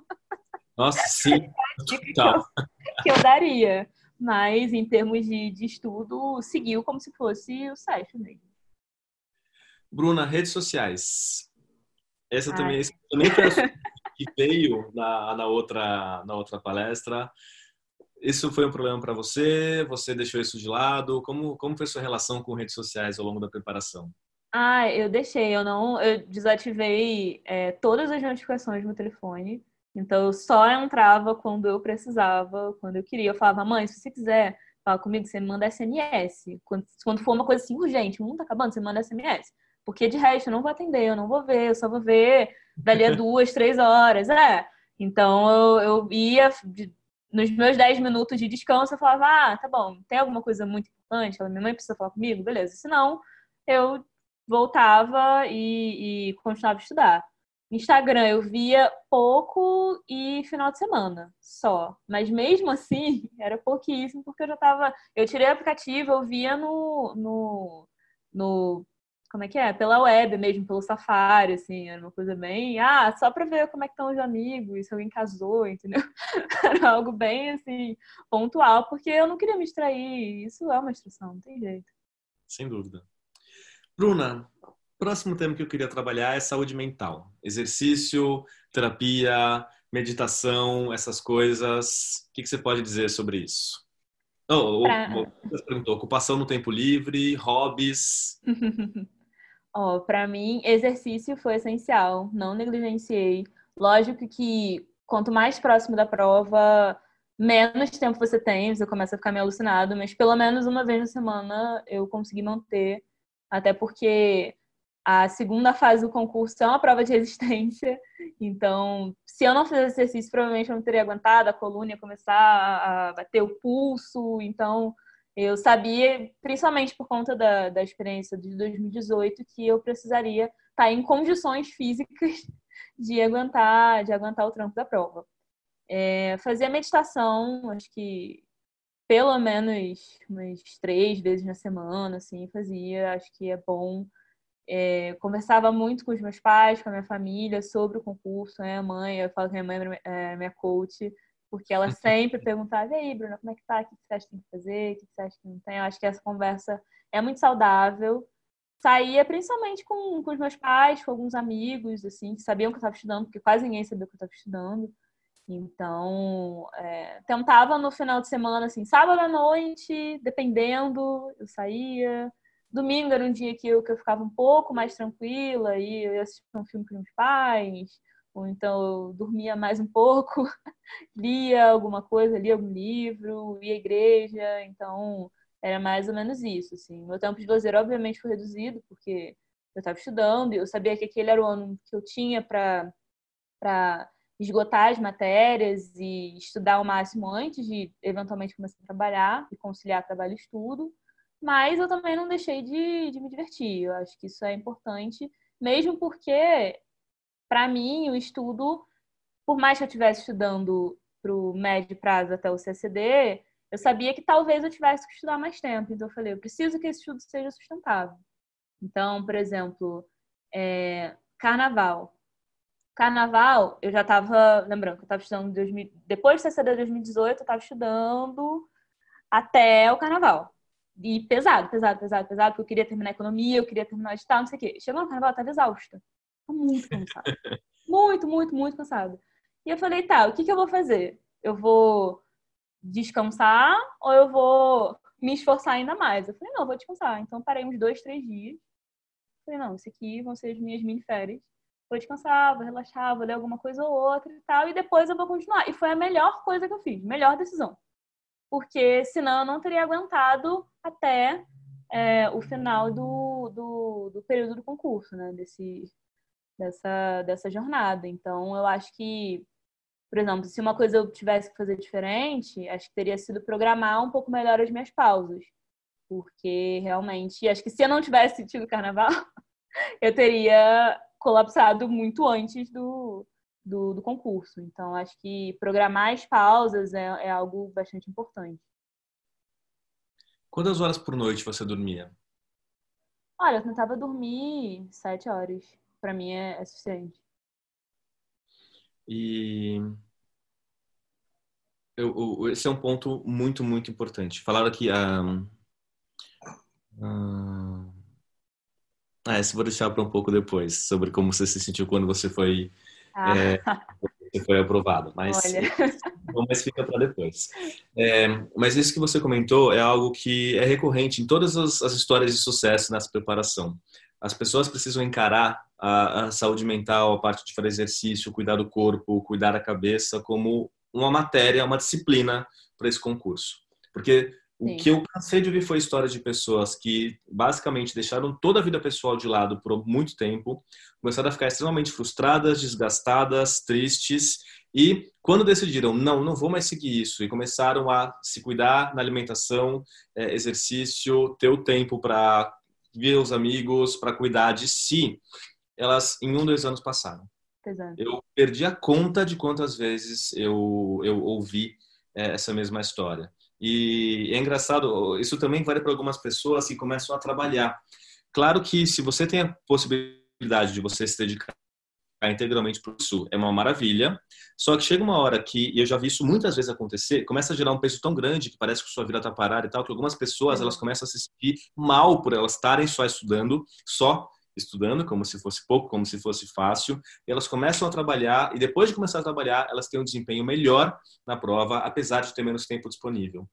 É, Lembrem-se disso, vocês precisam estar com a cabeça em paz, e a cabeça em paz é algo muito pessoal. Às vezes, não trabalhar dedicação integral é o que vai deixar você mais tranquila, mais tranquilo. Às vezes, trabalhar junto ajuda a passar, porque uhum. você tira o peso é, da, da, vida nas suas costas. Eu sempre lembro que o primeiro ano que eu fui fazer a prova, e eu, eu, quando, o primeiro ano que eu cobri todo o edital, eu fui fazer a prova achando que eu, tive, que eu tinha chance. É, quando eu fui entregar meu documento, estava com a mão tremendo. Porque aquilo lá era tanto da minha vida que eu falei, meu Deus, eu, eu tava, claro, né? Não dá para passar nessa situação. É. E 2015, eu já estava dando aula para o IDEG há um ano. Eu fiz a prova quase que por desencargo de consciência, já não estava estudando nada além de política internacional por um ano e eu passei para as fases avançadas. Uhum. Então, tirar o peso do mundo das costas na hora de fazer a prova Pois é, eu estou ouvindo várias pessoas falando, me identifico, me é. identifico. E é isso, eu conheço muitos casos de pessoas que, quando conseguiram se entender, quando conseguiram ficar o coração em paz na hora de fazer a prova, que tiveram um resultado muito bom. Então, se tem uma coisa, uma das coisas que vocês podem levar dessa conversa, e tá aí a Bruna para falar, é esse cuidado que vocês têm que ter com vocês. É, saúde mental é algo fundamental para que vocês consigam também é, passar nessa prova. É, até porque na a prova mesmo exige isso de você, o momento que você está fazendo a prova. Eu não me esqueço que no segundo dia eu tinha feito a prova de política nacional e eu tinha certeza de que eu tinha ido mal. E eu saí da prova arrasada, saí arrasada. Eu falei, gente, pronto, eu não vou passar. E eu saí assim. Minha Bruna, o que aconteceu? Eu falei, mãe, eu fui muito mal na prova, foi horrível e tal. Só tinha uma outra prova em seguida, e era a prova de economia, que eu tava com mais medo. Então eu não tive muito tempo de sofrer, porque eu falei, bem, já tem outra prova, já imprime coisa, vai ler e tal. Então, assim, ter esse controle emocional, para que você tenha esse controle emocional, você precisa de algo prévio. Então, para mim, acho que foi importante é, cuidar da minha saúde emocional ao longo do ano para que eu chegasse na hora da prova e conseguisse me sair bem. Tem um amigo que ele estava fazendo a prova de direito, ele passou, e ele escreveu, acho que a questão 1 de direito na 2. E aí ele teve que ter sangue frio para cortar tudo e ir escrevendo as respostas dele. Assim, ele foi super bem na prova, passou e tal, mas imagina se você não tem estabilidade emocional nenhuma. Ele ia, poderia perder a chance de, né, de passar, de ser aprovado por conta de um descontrole ali. Mas não, ele foi, parou, falou, não, vou escrever, escrever direitinho. Depois ainda tinham outras provas, prova de francês e de espanhol e ele precisou ter sangue frio para enfrentar essas provas. Então, assim, é, realmente você precisa ter segurança naquilo que você está fazendo na hora da prova também, não só ao longo do, do ano. Bruno, agora vamos para algumas matérias é, em especial. A primeira pergunta que eu vou te fazer é relativa à política internacional. é, alguém aqui tinha perguntado em relação a acompanhamento de notícias. Deixa eu só ver se eu encontro isso. Mas enquanto eu procuro especificamente a pergunta, você pode comentar um pouco sobre sua estratégia de atualização do conteúdo? Então, no início, bem no início da minha preparação, quando eu decidi, tinha acabado de decidir fazer o concurso e tal, eu lia os clipes de notícias todos os dias, porque eu falei, gente, eu não sei exatamente o que está acontecendo no mundo, então eu achava necessário fazer, ter esse esforço e tal. E aí, o que, que eu fazia? É, depois de um tempo. Eu pegava, eu tenho dois, dois cadernos, quase livros, escritos 2018 e 2019. E aí eu anotava mais todas as matérias que eu achava relevantes. E aí eu ia anotando, ah, é, não sei, o Brasil assinou um acordo com um país tal. É, Estados Unidos aumentou tarifas no, no aço. E aí anotando tudo isso e marcando, colocando, ah, Estados Unidos, temas Rússia, é, União Europeia, e ia colocando as notícias ali na sequência no meu caderno, que eram as minhas notícias que eu achava relevante. Depois de um tempo, eu continuei fazendo esse esquema, continuei fazendo o meu, meu livro de notícias, mas eu não dedicava mais tanto tempo para isso. Então, todos os dias, à noite ou de manhãzinha cedo, eu olhava o clipe e falava: ah, tá, aconteceu isso, isso, aquilo. Se tinha alguma coisa muito relevante, eu parava para dar uma olhada. E aí depois escrevia lá no, no caderno. Senão, eu deixava passar. Eu falava, ah, tá bom, aconteceu isso aqui durante o dia, e depois eu ia e ia seguindo a minha rotina de estudos. Quando chegou na, na, na prova, né, as vésperas do, do TPS e tal, aí eu imprimi tudo isso e eu, como eu tinha o sumário, né, eu ia dar uma olhada. Via principalmente é, o, o Comex também, Visa e tal, para dados de, de comércio que de repente caíam, até na prova, no TPS, enfim, coisas que eu achava mais interessantes, que estavam na pauta, é, relatórios, geografia, tem tudo lá, tem tudo nesse caderno, coisas que eu achava relevantes de atualidades, mas era um meu, eu precisava de alguma coisa que fosse minha, que eu me apropriasse daquele conteúdo. Então eu fiz isso digitalmente, quando chegou perto da prova, eu imprimi e de tempos em tempos eu demorava, sei lá, 10 minutos, dava uma olhada, falava, ah, tá acontecendo isso, isso, aquilo tal, e depois deixava. Então, é, esse era o meu estudo de atualidades. Assim. E eu acho muito bom que você comentou justamente que você começou a se apropriar desse conteúdo. Que eu, um erro que eu considero muito comum é o pessoal achar que precisa dedicar um tempo grande e, e, e ter um nível de aprofundamento de detalhe muito grande na hora de acompanhar as notícias. E vocês têm que lembrar que as notícias elas só vão ser relevantes se elas, puder, se elas puderem ser cobradas na prova. E para elas serem cobradas Exato. na prova, tem que estar relacionadas aos temas que você vão ser cobrados e tem que ser estáveis o bastante para uhum. que consiga alguém fazer uma questão hoje e daqui três meses ela continuar sendo uma questão importante que possa ser cobrada sem que ela fique errada ou sem que ela seja invalidada.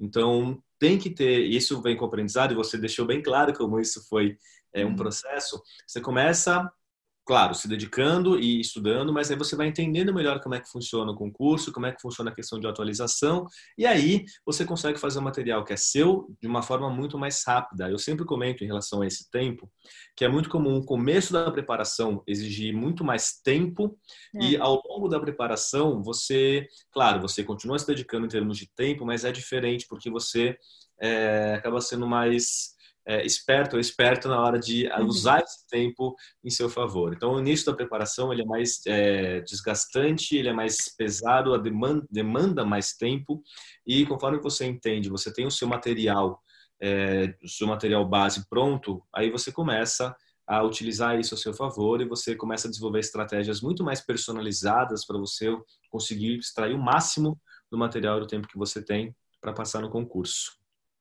É o que me parece. É. É... Ah, a Isa está perguntando, né? Onde é que fica o IDEG? No Rio? O IDEG, ele já teve sede física no Rio e em São Paulo, mas agora ele está só como curso online mesmo. É... A gente falou de PI, falaram, perguntaram de estratégias, se você tem alguma estratégia para geografia, para história e para economia. Tem alguma coisa que você possa dizer dessas três matérias em especial? Tá. É, geografia. Pois eu, eu, vou indo matéria por matéria, pode deixar ah, tá. passar Mas vai, vai, comecemos por economia. Tá, beleza. Economia, é, eu tentava. Tentei terminar as aulas o máximo possível, fazia muitos exercícios, muitas questões cursivas. É, quase esgotei, eu acho, que os guias olhando, porque era uma matéria que me deixava maluca. Eu falava, gente, eu não vou conseguir aprender isso aqui nunca, nunca. Mas e por isso mesmo foi a matéria que eu dediquei mais tempo, eu acho, assim, durante a preparação. É, depois, quando chegou mais ou menos em maio, eu fiz aquele curso de discursivas. É, gostei muito da maneira que o Bolzan é, explicava os conteúdos e tal. E aí eu falei, bem, vai ser uma professora até o final. eu escolhi o Bolzan e a gente foi até... Lá. É.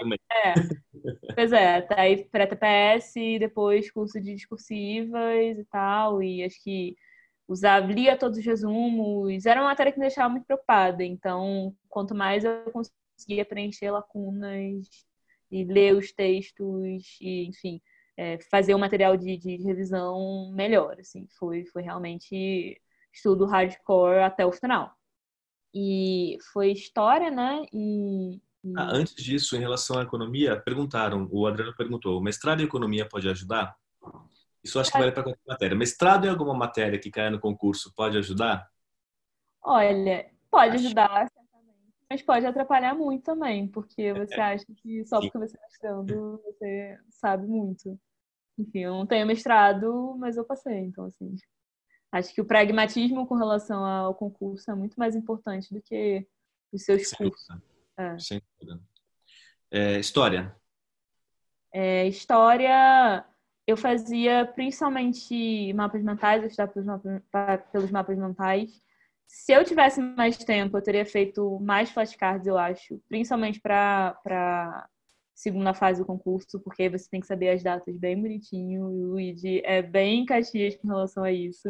Então, se eu tivesse que estudar mais um ano para o CCD, provavelmente essa seria uma estratégia que eu adotaria. Um, li cronologia das relações internacionais de novo e de novo e de novo e de novo até me cansar.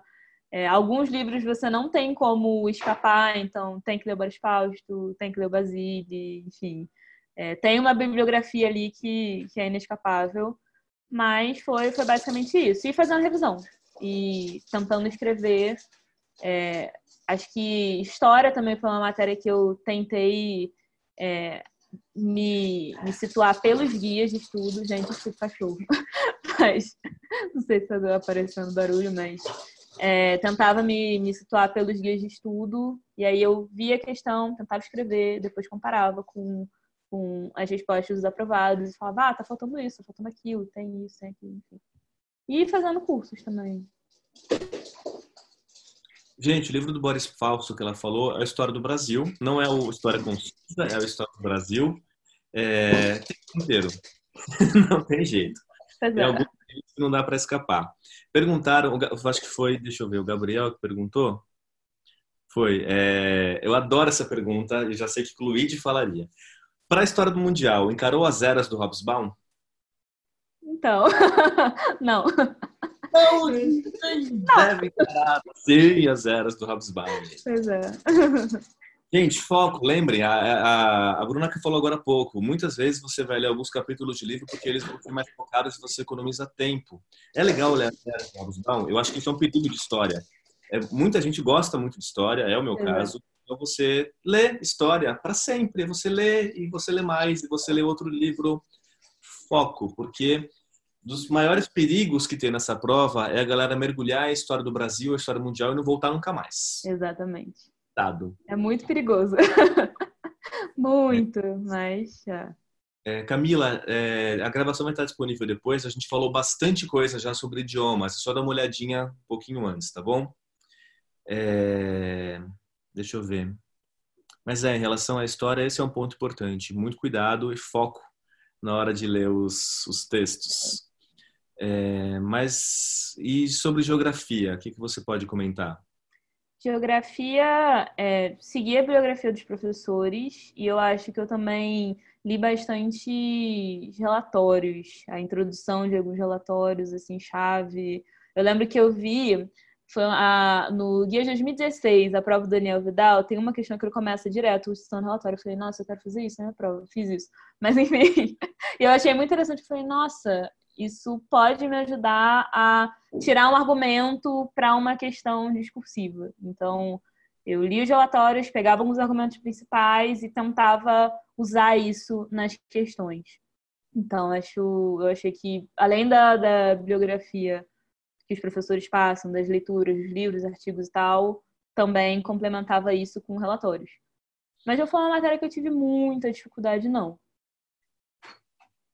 É, eu acho sempre bom lembrar disso também, porque muita gente não lê textos, não, ou melhor, lê os textos, mas não lê as bases, não lê os relatórios.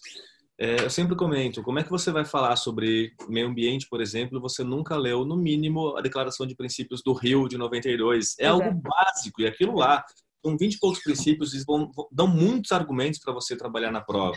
Uhum. Então, lembre-se sempre da importância de voltar para alguns textos básicos, alguns textos primários, porque esses documentos, eles acabam fornecendo para vocês um repertório de argumentos que é muito valioso.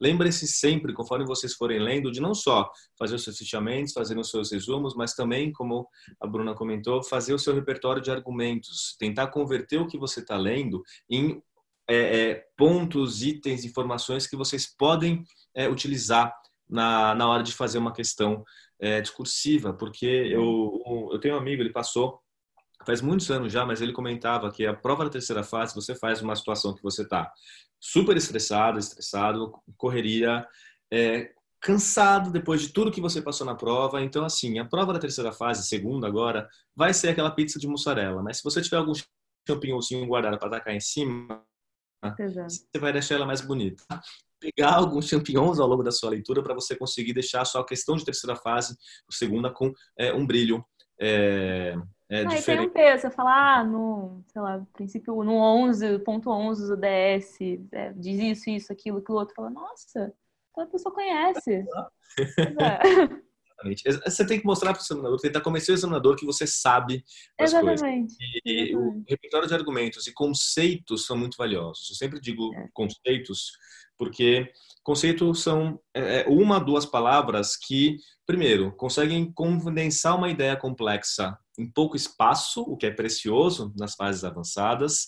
E, além disso, os conceitos, se alguém pegar e tacar numa prova de política internacional uma interdependência complexa, a pessoa pode nem saber quem foi o Keohane na vida, mas o examinador vai ler aquilo e vai achar que você sabe quem é Keohane, que sabe quem é teoria liberal nas RI e maravilhoso. É. Então, se aproveitem de repertório de argumentos e de conceitos. Se vocês conseguem isso, como a Bruna está comentando, nas leituras que vocês fazem, questões de anos anteriores, isso é muito importante para vocês conseguirem pegar esse repertório de argumentos.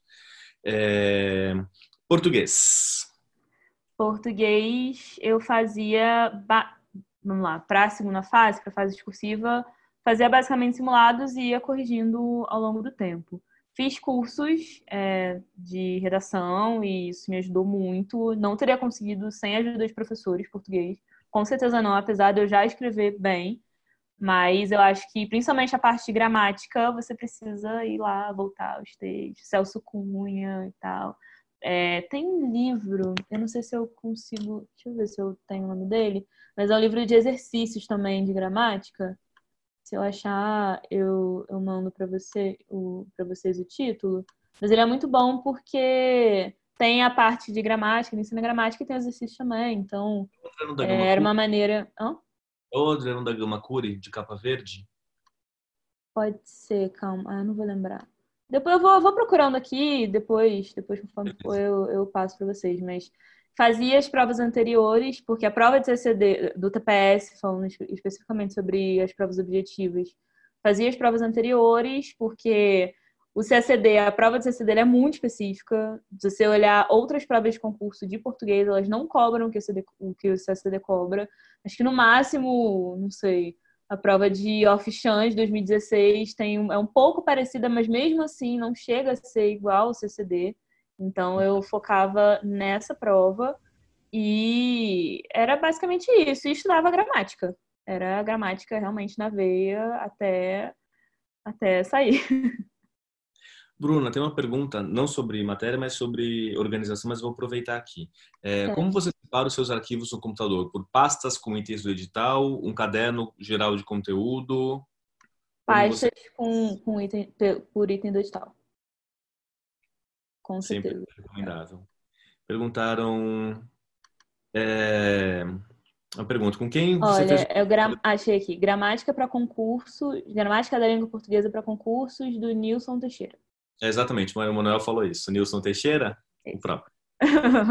é, pergunta: com quem você fez o curso de geografia? Geografia eu fiz. É, é muito, é muito comum fazer mais de um curso, é. então eu fiz no, o extensivo no Sapiência e depois eu fiz o de discursivas com o Thiago. Foi isso. Beleza. Uh, você faz. Como você faz com suas pastas? Você usa o Evernote, você usa o Google Drive, você, enfim. É, eu uso as pastas no computador mesmo. É. Passa no computador e. e... Ah, e os arquivos ali em cada uma. Uhum. É, não tem muito segredo, na real. Ah. Né? Desde sempre falo, o importante é que você conseguir é, encontrar os seus arquivos, você ter, é, saber onde estão, onde está seu Exatamente. conteúdo, seu conteúdo, porque eu perdi a conta de quantas pessoas, quantos alunos meus é, ficharam mais de uma vez o mesmo texto. Porque né? ficha. Eu lembro que eu vi acho que um vídeo seu no YouTube, eu falei, gente, eu preciso me organizar agora. Eu parei assim. Minha cabeça assim, pum! Falei, tá, antes que dê ruim, deixa eu, deixa eu me organizar e tal. E, é. Eu faço vídeo no, no YouTube faz muito tempo, mas aquele vídeo sobre diagnóstico da preparação. Esse, esse vídeo mesmo. Esse vídeo eu, mesmo. Eu, eu mando. Esse, eu sempre falo que fazer o diagnóstico da preparação, você se organizar, é das coisas que você tem que fazer para passar é. nessa prova. Você tem que saber qual que é o conteúdo que você tem, o que você já leu, o que você não leu, Aproveitem isso. Mais algumas perguntas? Deixa eu ver. É, tanto na semana passada como nessa, surgiu é uma pergunta que eu achei um pouco exótica, que é sobre literatura. Você se preparou para a literatura, você leu os clássicos de literatura, e por que, que eu digo que é um pouco exótica? Porque ainda se tem uma, uma eu não sei exatamente de onde isso veio, mas ainda se tem uma impressão de que ler muitos clássicos de literatura é algo que é fundamental para essa prova. Eu me parece que conhecer os argumentos é mais importante do que é. os clássicos em si, mas você pode comentar um pouquinho sobre isso? Literatura no CACD? Uhum.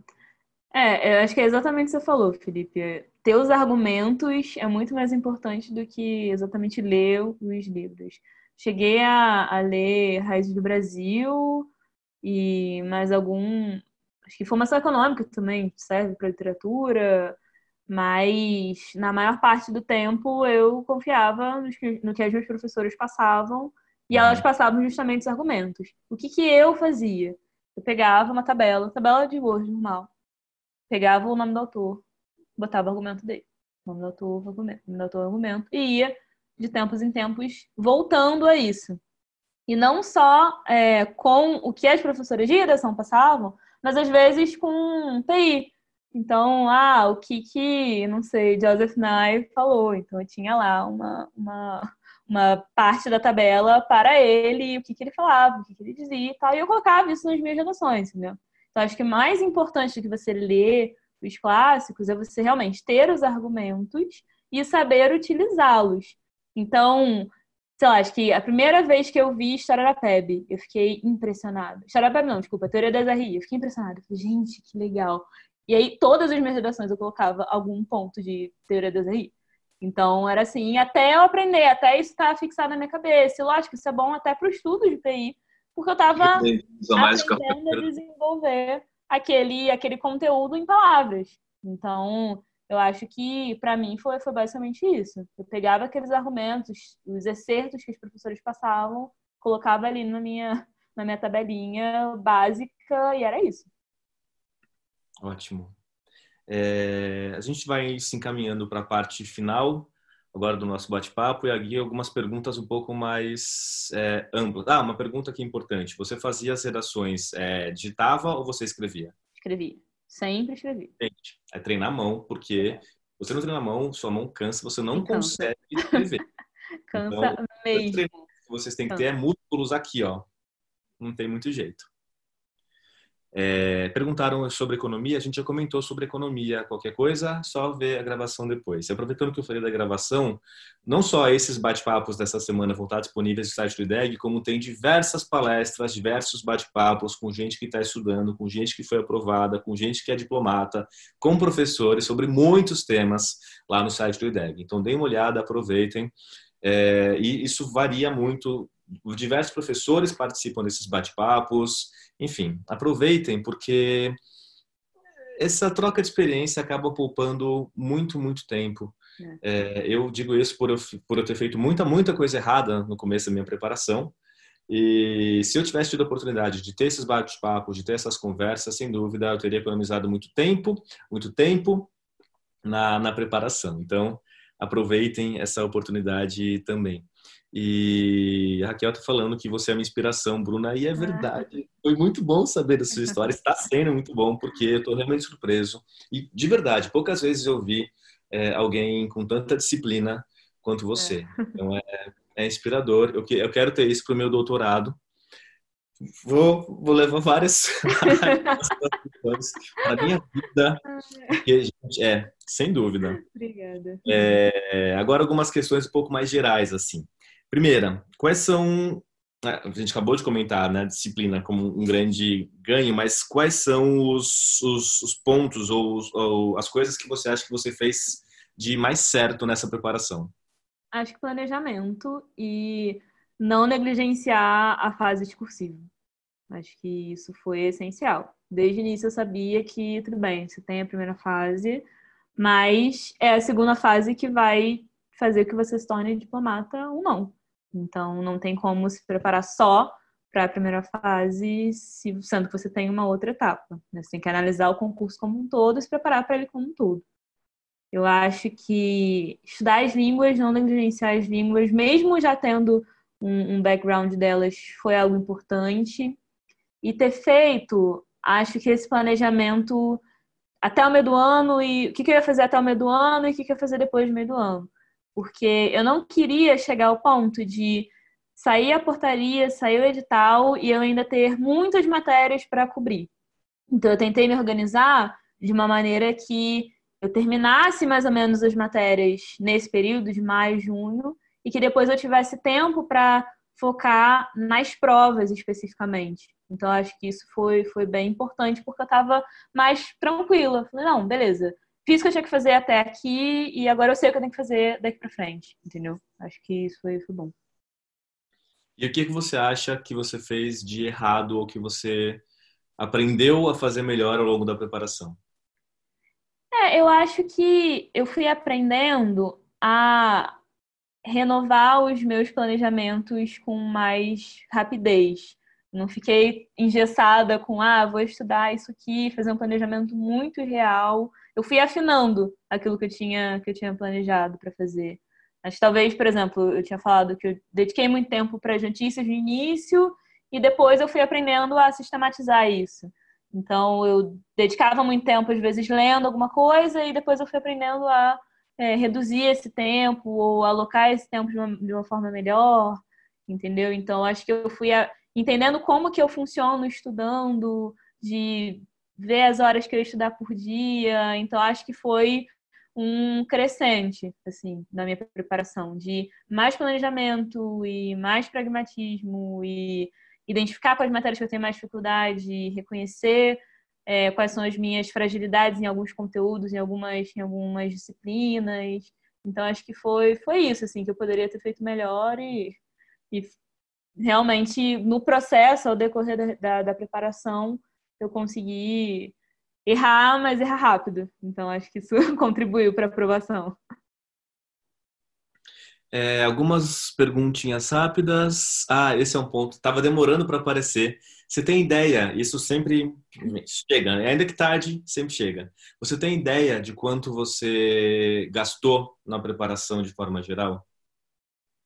É muito difícil. Ai. Já adianto para o pessoal que é, é muito difícil precisar. Mas é, se eu tivesse feito essa pergunta um pouco antes, eu poderia ter feito as contas. Mas, é, mas foi bastante, assim. Bastante. E aí, justamente, eu contratei um curso extensivo até maio. Eu falei, gente, ó, beleza, e daqui para frente ia ter um outro gasto. Então, eu sabia que. Eu tentei dividir também o, o, a minha preparação com base na disponibilidade financeira dos meus pais. Então, ah, beleza, até maio você consegue fazer esse curso? Beleza, consigo fazer esse curso, concluir.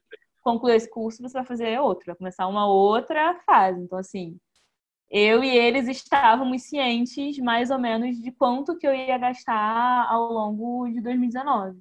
E aí isso é essencial, porque realmente é, seria muito triste chegar até o final, até a segunda fase, e não ter condições de arcar com, com, com os custos da preparação para ela, né? Eu sempre comento que é, é isso, a questão financeira é muito planejamento.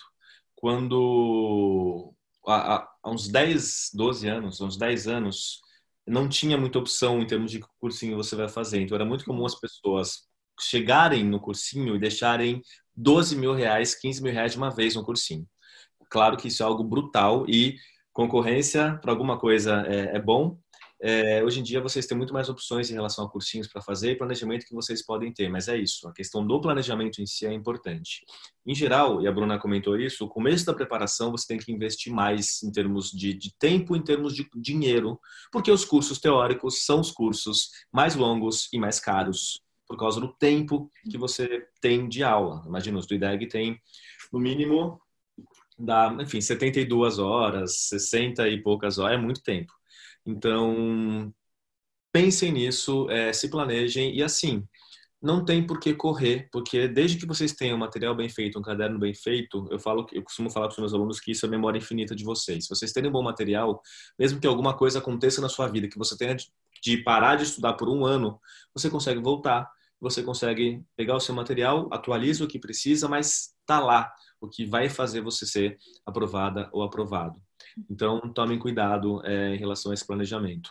A Isa perguntou, desculpa, Isa, que outros assuntos vieram? Ela perguntou várias vezes, qual curso de inglês você fez? Olha, eu comecei fazendo no JB, que é um curso presencial que tem aqui em Brasília. E aí depois, no meio do ano, que foi quando eu tinha dinheiro para pagar, eu fui para o curso da Sarah Walker, que foi muito bom, muito bom. E antes disso, você tinha feito o curso de inglês para, enfim, é, cultura inglesa, alguma escola de inglês especificamente? É, eu fui. Bem, meu pai é militar, então me mudei bastante. Então, acho que eu fiz quase todos os cursos disponíveis. é, uhum. Mas eu me formei, acho que eu me formei, é, me formei no CNA e depois eu fui para cultura inglesa para fazer preparatório para Cambridge. Eu fiz o FCI e aí depois, mais para frente, depois de formada, eu fiz o CPI. É, perguntaram sobre o curso extensivo foi online ou presencial?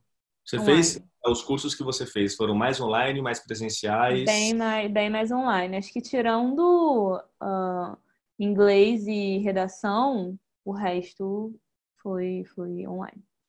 Outra pergunta muito boa, o manual do candidato. Manuais do candidato. O que você tem a dizer sobre isso? Ah, eu, é muito raso, não, dá conta dos seus estudos. É, eu dei uma lida no início, claro, acho que você tem que dar uma olhada, porque está ali disponível para você, mas é, para consultas pontuais, e mesmo assim tem muita coisa atualizada, então acho que vale a pena dar uma olhada, mas não pode ser a base dos seus estudos, porque realmente não dá conta do conteúdo. O pessoal comentou acerca de, de textos de base. A questão, gente, e aí eu digo bom, como vocês sabem, eu não só conheço PI, mas outras matérias, é, é, muito difícil falar ah, qual que vai ser. Pode passar o material de base? Se eu passar a lista de materiais de base em política internacional, são mais de 50 itens, então é um pouco mais complicado. Mas, se vocês quiserem, me inscrevam. Eu passei meu e-mail agora há pouco, eu passo de novo. Mas eu posso mandar uma lista básica de textos que vocês podem encarar é, e ficharem, porque em geral os textos eles precisam de alguma orientação do professor para vocês entenderem melhor o que, que vocês estão precisando, o que, que vocês estão buscando naqueles textos. Mas existem alguns de política internacional que vocês podem ler de forma integral. Então, é, em relação a, a esses, podem mandar um e-mail que eu passo uma lista para vocês com textos que vocês podem encarar de política internacional, é, enfim, sem, sem grandes orientações prévias. É, falaram Aqui. É, é, tem a questão, na verdade, a gente comentou sobre os guias de estudo, né? É, perdão, os, é, os, os manuais, né? Em relação à política internacional, o, eu sempre digo que o manual do candidato ele não é é, o texto mais adequado e tem pouquíssimas partes do manual do candidato que são é, realmente boas. Parte de política internacional, perdão, a parte de história do Brasil, política externa brasileira especificamente, a parte de teoria no manual de política internacional não são bons. Não leiam, não perca tempo e leiam textos melhores de uma vez para não repetir o trabalho. Já vou passar aqui meu e-mail. Então, mas é isso. O que eu recomendo é sempre procure a orientação do professor ou da professora, porque a gente vai saber, eles vão saber, elas, como lidar com, uma, com o guia de estudos, ou, perdão, com, com o manual do candidato em cada uma das disciplinas. Porque cada uma das disciplinas tem uma relação diferente com o, o manual, de acordo com quem fez o manual, quão atualizado ele está e assim por diante. Tá aqui, o, perdão, o meu e-mail, deixa eu passar de novo. É, guias de estudo. Olha, guias de estudo eu li quase todos, quase tudo de quase todos ao longo da é, ao longo do ano. Eu falei, eu comentei que eu ia fazendo as questões e conforme eu fui fazendo as questões, eu ia dando uma olhada no que, que tinha de cada conteúdo. Eu não cheguei a ler tanto a parte das línguas, porque aí eu já estava fazendo outros cursos, mas das outras matérias, das matérias das outras, tirando as línguas, eu realmente li quase tudo.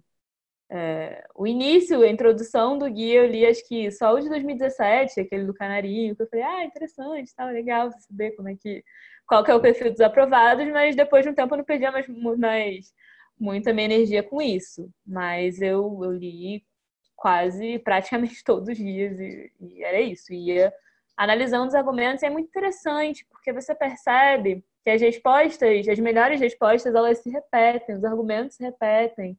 numa mesma questão você vê as respostas todas iguais. Aí você tem duas opções. Ou você acha que as pessoas são gênias, ou você acha que foi muito trabalho. e eu via muito trabalho, muito estudo e muita constância naquilo ali. Então, para mim, era realmente uma inspiração do que, que eu precisava atingir, qual a linguagem que eu precisava. Eu lembro que eu comentei, eu comentei com meu pai, eu falei, pai, ó, aqui, sei lá, em 2018, eu não escrevo como eles escrevem, mas eu vou escrever. Aí ele falou, não, mas como, Bruno? Você escreve bem? Eu falei, não, pai, ainda não chegou lá. Mas, com o tempo, eu fui me lapidando, fui aprendendo, vendo, estudando e tal, e aí eu cheguei lá. mas é um processo. O Lucas perguntou se alguma questão que viu nos guias ela se repete. Não é a questão exatamente que se repete, mas são os argumentos que você é. vê nas questões que eles podem ser utilizados para diversas outras. Por isso a importância de ter um repertório de argumentos. É, e não e, e, e, parece estranho essa, essa isso que a Bruna comentou. Não sei se vocês viram, mas quando ela começou a falar sobre o que que ela vê quando relê, quando lê o, o, o guia, comecei a fazer assim porque de fato é, o guia é isso. Vocês, quando vocês estão se preparando, é muito interessante que existe uma socialização muito parecida. As pessoas elas têm aulas com as mesmas pessoas, Sim. elas leem os mesmos textos, são pessoas que estão estudando, professores estudam não só a matéria, mas estudam a banca é, há bastante tempo e o pessoal fala sobre, ah, agora que é IADES, não é IADES. Gente, a banca muda quase todos os anos de todas as matérias. Ainda é CESP, mas os professores, as professoras da banca mudam. E a prova tem uma certa linha de continuidade, porque está relacionado com o próprio ministério. Então, assim, é, é, isso que vocês têm que pensar. Vocês têm que ter o repertório de argumentos e perceberem que está todo mundo conversando sobre as mesmas coisas, usando as mesmas referências, e por isso é natural que os argumentos se repitam. O exemplo ótimo em PI foi em 2012, se eu não estou enganado, teve uma questão sobre multilateralismo que apresentaram um conceito do Johan Prantler, alguma coisa assim, é, de... Enfim, não lembro qual é de um autor. Nos anos seguintes, você começou a ver aquele autor que foi citado no enunciado da questão de política internacional sendo citado por candidatas e candidatos em questões dos anos seguintes, porque é um argumento importante, um argumento fácil de ser utilizado e replicado. Então é isso, construam esse material de vocês e é treino, é muito treino, é trabalho. Passar nesse concurso não tem segredo, é trabalho. E a Bruna é um exemplo maravilhoso disso, porque poucas pessoas eu vi terem tanto trabalho de maneira tão focada, tão estruturada e conseguir um sucesso tão grande em um tempo tão curto. Então, de novo, é uma enorme alegria estar batendo papo com você. E aí, alguns é, final remarks agora, alguns últimos comentários que você queira fazer. Ah, eu acho que. Eu... Vou contar então. Tinham perguntado, né? Como é que foi a sensação de, de, de descobrir que eu tinha sido aprovada. Eu acho que, lógico, quando saiu o resultado final foi uma alegria, mas acho que o principal foi quando saiu o primeiro resultado provisório. Porque eu estava saindo de, de um evento com meu pai, e aí começaram a sair é, não sei se alguém aqui acompanhou, mas foi assim, quando chegou umas 7h50, mais ou menos, começaram a sair. Ah, padrão de respostas português. Aí o pai, e agora? Tá saindo. Eu começava a atualizar a página desesperada. Aí, padrão de resposta inglês. Eu falei, ah, não, não saiu ainda. Aí depois, padrão de respostas todas as matérias. Aí eu ficava atualizando desesperada, louco e tal. E aí não saía nada. E aí eu falei, pai, não saiu ainda. O que, que vai acontecer? Será que vai sair só 11h59? E ele falou, não, Bruno, então vamos, porque a gente tem que pegar essa irmã no curso e aí depois você só vai olhar o seu telefone quando você chegar no carro. Beleza, eu fui lá quase correndo, chegando no carro desesperado, eu queria atualizar. E aí chegamos ao carro, eu entrei, atualizei, não tinha saído nada. Eu falei, ah, não acredito. Quando meu pai ligou o carro, ele andou um pouquinho assim, aí saiu. Eu falei, pai, para o carro. aí ele parou o carro, aí eu mandei o link pra ele. Falei, pai, vê se tem alguém aqui. Eu fui mostrei para ele como é que ele via mais ou menos a nota, com a, com a, com a nota mais alta que a minha. Aí a gente ficou lá vendo os nomes, nome por nome, nome por nome e tal. Quando eu vi minha nota, eu falei assim, pai. Aí eu parei, eu olhei pra ele e falei, pai, eu acho que eu passei.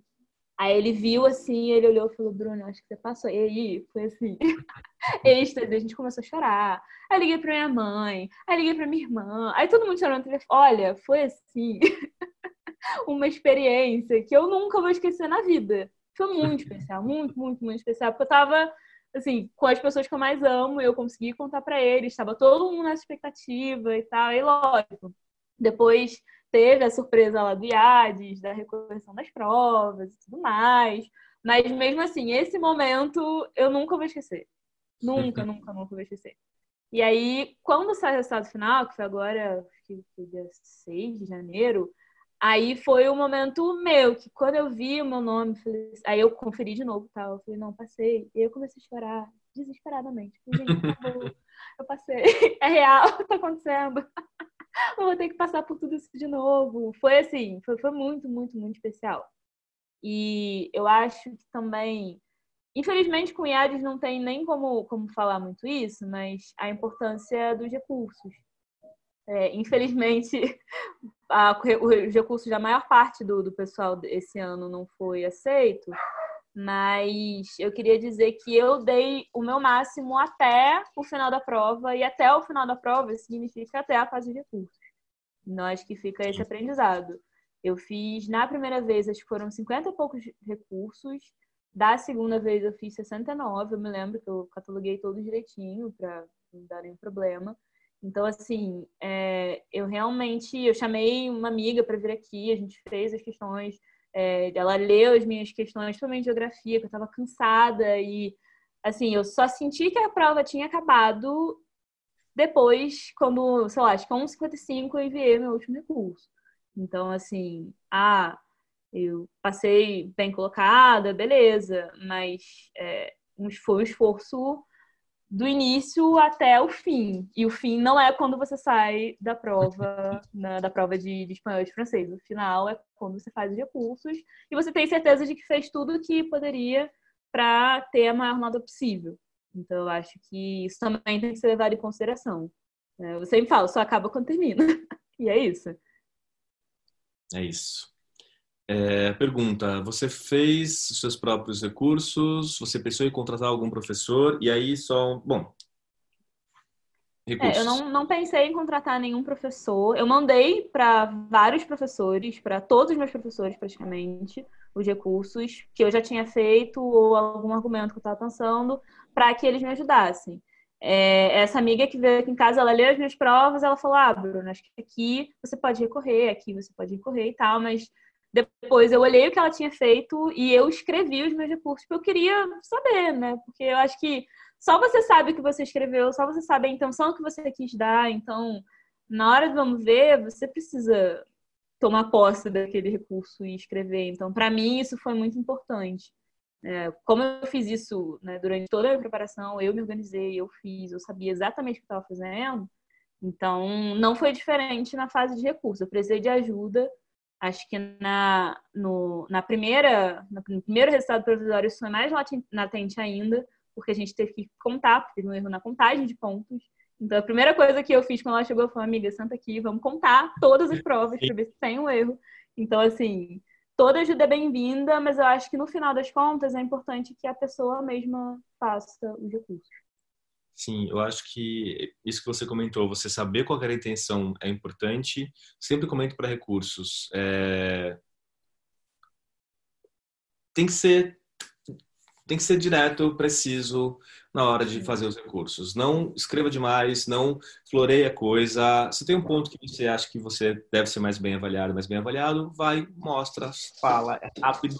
Não adianta ficar é, floreando, trazendo 12 milhões de referências extras e tal. Ou você escreveu aquilo ou você não escreveu. Então, esse direcionamento, essa precisão é importante. Outra coisa importante, pessoas ao seu redor. É, teve alguns anos que o pessoal fez na minha casa é, como se fosse um comitê de recursos. Então, os meus amigos que ainda estavam prestando a prova. É, eles foram lá para casa, vários, e aí quem estava mais na frente, a gente se uniu e tentou ajudar no, no, possível em termos de faz os rascunhos, vai, organiza, tenta agilizar esse conteúdo. Essa rede de apoio também é muito importante. Uhum. É, perguntaram né, sobre os recursos, é, como é que funciona mais ou menos, mas é isso, quando você faz a prova discursiva, você tem a sua nota, na prova discursiva e aí eles abrem para você interpor recursos em relação às notas que você teve. Então você tem que falar é, cada um dos critérios, seja nos critérios em termos de conteúdo ou nos critérios mais específicos, né, pontual ou algo em termos de apresentação da sua questão, porque que você merece ser mais bem avaliado, mais bem avaliado. Então você faz os recursos para cada um dos pontos da questão e aí isso vai ser avaliado. É, em geral, nos últimos muitos anos, eles levam isso em conta e muitas pessoas ganham um número considerável de pontos em recurso. Lembro é, alguns recursos que eu fiz, que eu ajudei a fazer, para uma questão só, a pessoa ganha sete pontos. Já vi isso acontecer, cinco pontos, três pontos para uma questão. É óbvio, quanto menos você tirou na questão, maior é o potencial de você ganhar nota. Uma questão que tirou 15 para ganhar nota é mais fácil do que alguma que tirou 28 é, de 30. Então também tem isso mas é, os recursos são apenas, são apenas para as provas discursivas. Você pode é, elaborar, não é exatamente recurso, mas enfim, mais ou menos recurso para as questões discursivas também. Na verdade, você pode é, contestar o gabarito das questões discursivas, mas é um pouco diferente a estratégia, porque nas questões discursivas você, perdão, nas objetivas, né, você traz outras referências, você mostra outras fontes para tentar mostrar por que a questão está certa ou está errada. No caso das discursivas, o material de base é o que você é, apresentou, o que você escreveu, mas é, podemos marcar mais para frente alguma outra conversa sobre recursos é, em si. É, mas eu acho que já passou um pouco do, da hora e meia que eu comentei. né? e, e, e, eu acho que a conversa já foi, bom, pelo menos para mim, foi muito, muito é, boa. Então a gente termina por aqui. Bruna, mais uma vez, muitíssimo obrigado pela sua disponibilidade. Obrigada. Você estar tá por aqui é, por compartilhar essa, essa, sua experiência. Foi realmente muito inspirador. É, foi uma alegria. É, a gente nunca tinha se falado pessoalmente assim é. tempo, né? Mas foi muito é bom poder mediar essa conversa. É, então, obrigado também por por estar tá aqui com a gente. E é isso. É, eu deixei meu e-mail aqui. Qualquer dúvida, mandem uma mensagem para mim, para o pessoal do IDEG. É, a Bruna também está por aí com essas histórias que ela contou. Com certeza. E nos vemos então. Amanhã tem a última conversa. Se eu não me engano, a conversa amanhã é com o Bruno. É, eu acho que é isso. É, acho que é com o Bruno mesmo, ele falou. Isso. Mas é isso então, minha gente. Agradeço mais uma vez o tempo de vocês, agradeço estar por aqui e nos vemos então por, essa, por esses caminhos até a CD, tá certo? Então tá. Até mais, gente. Boa, Boa noite. noite.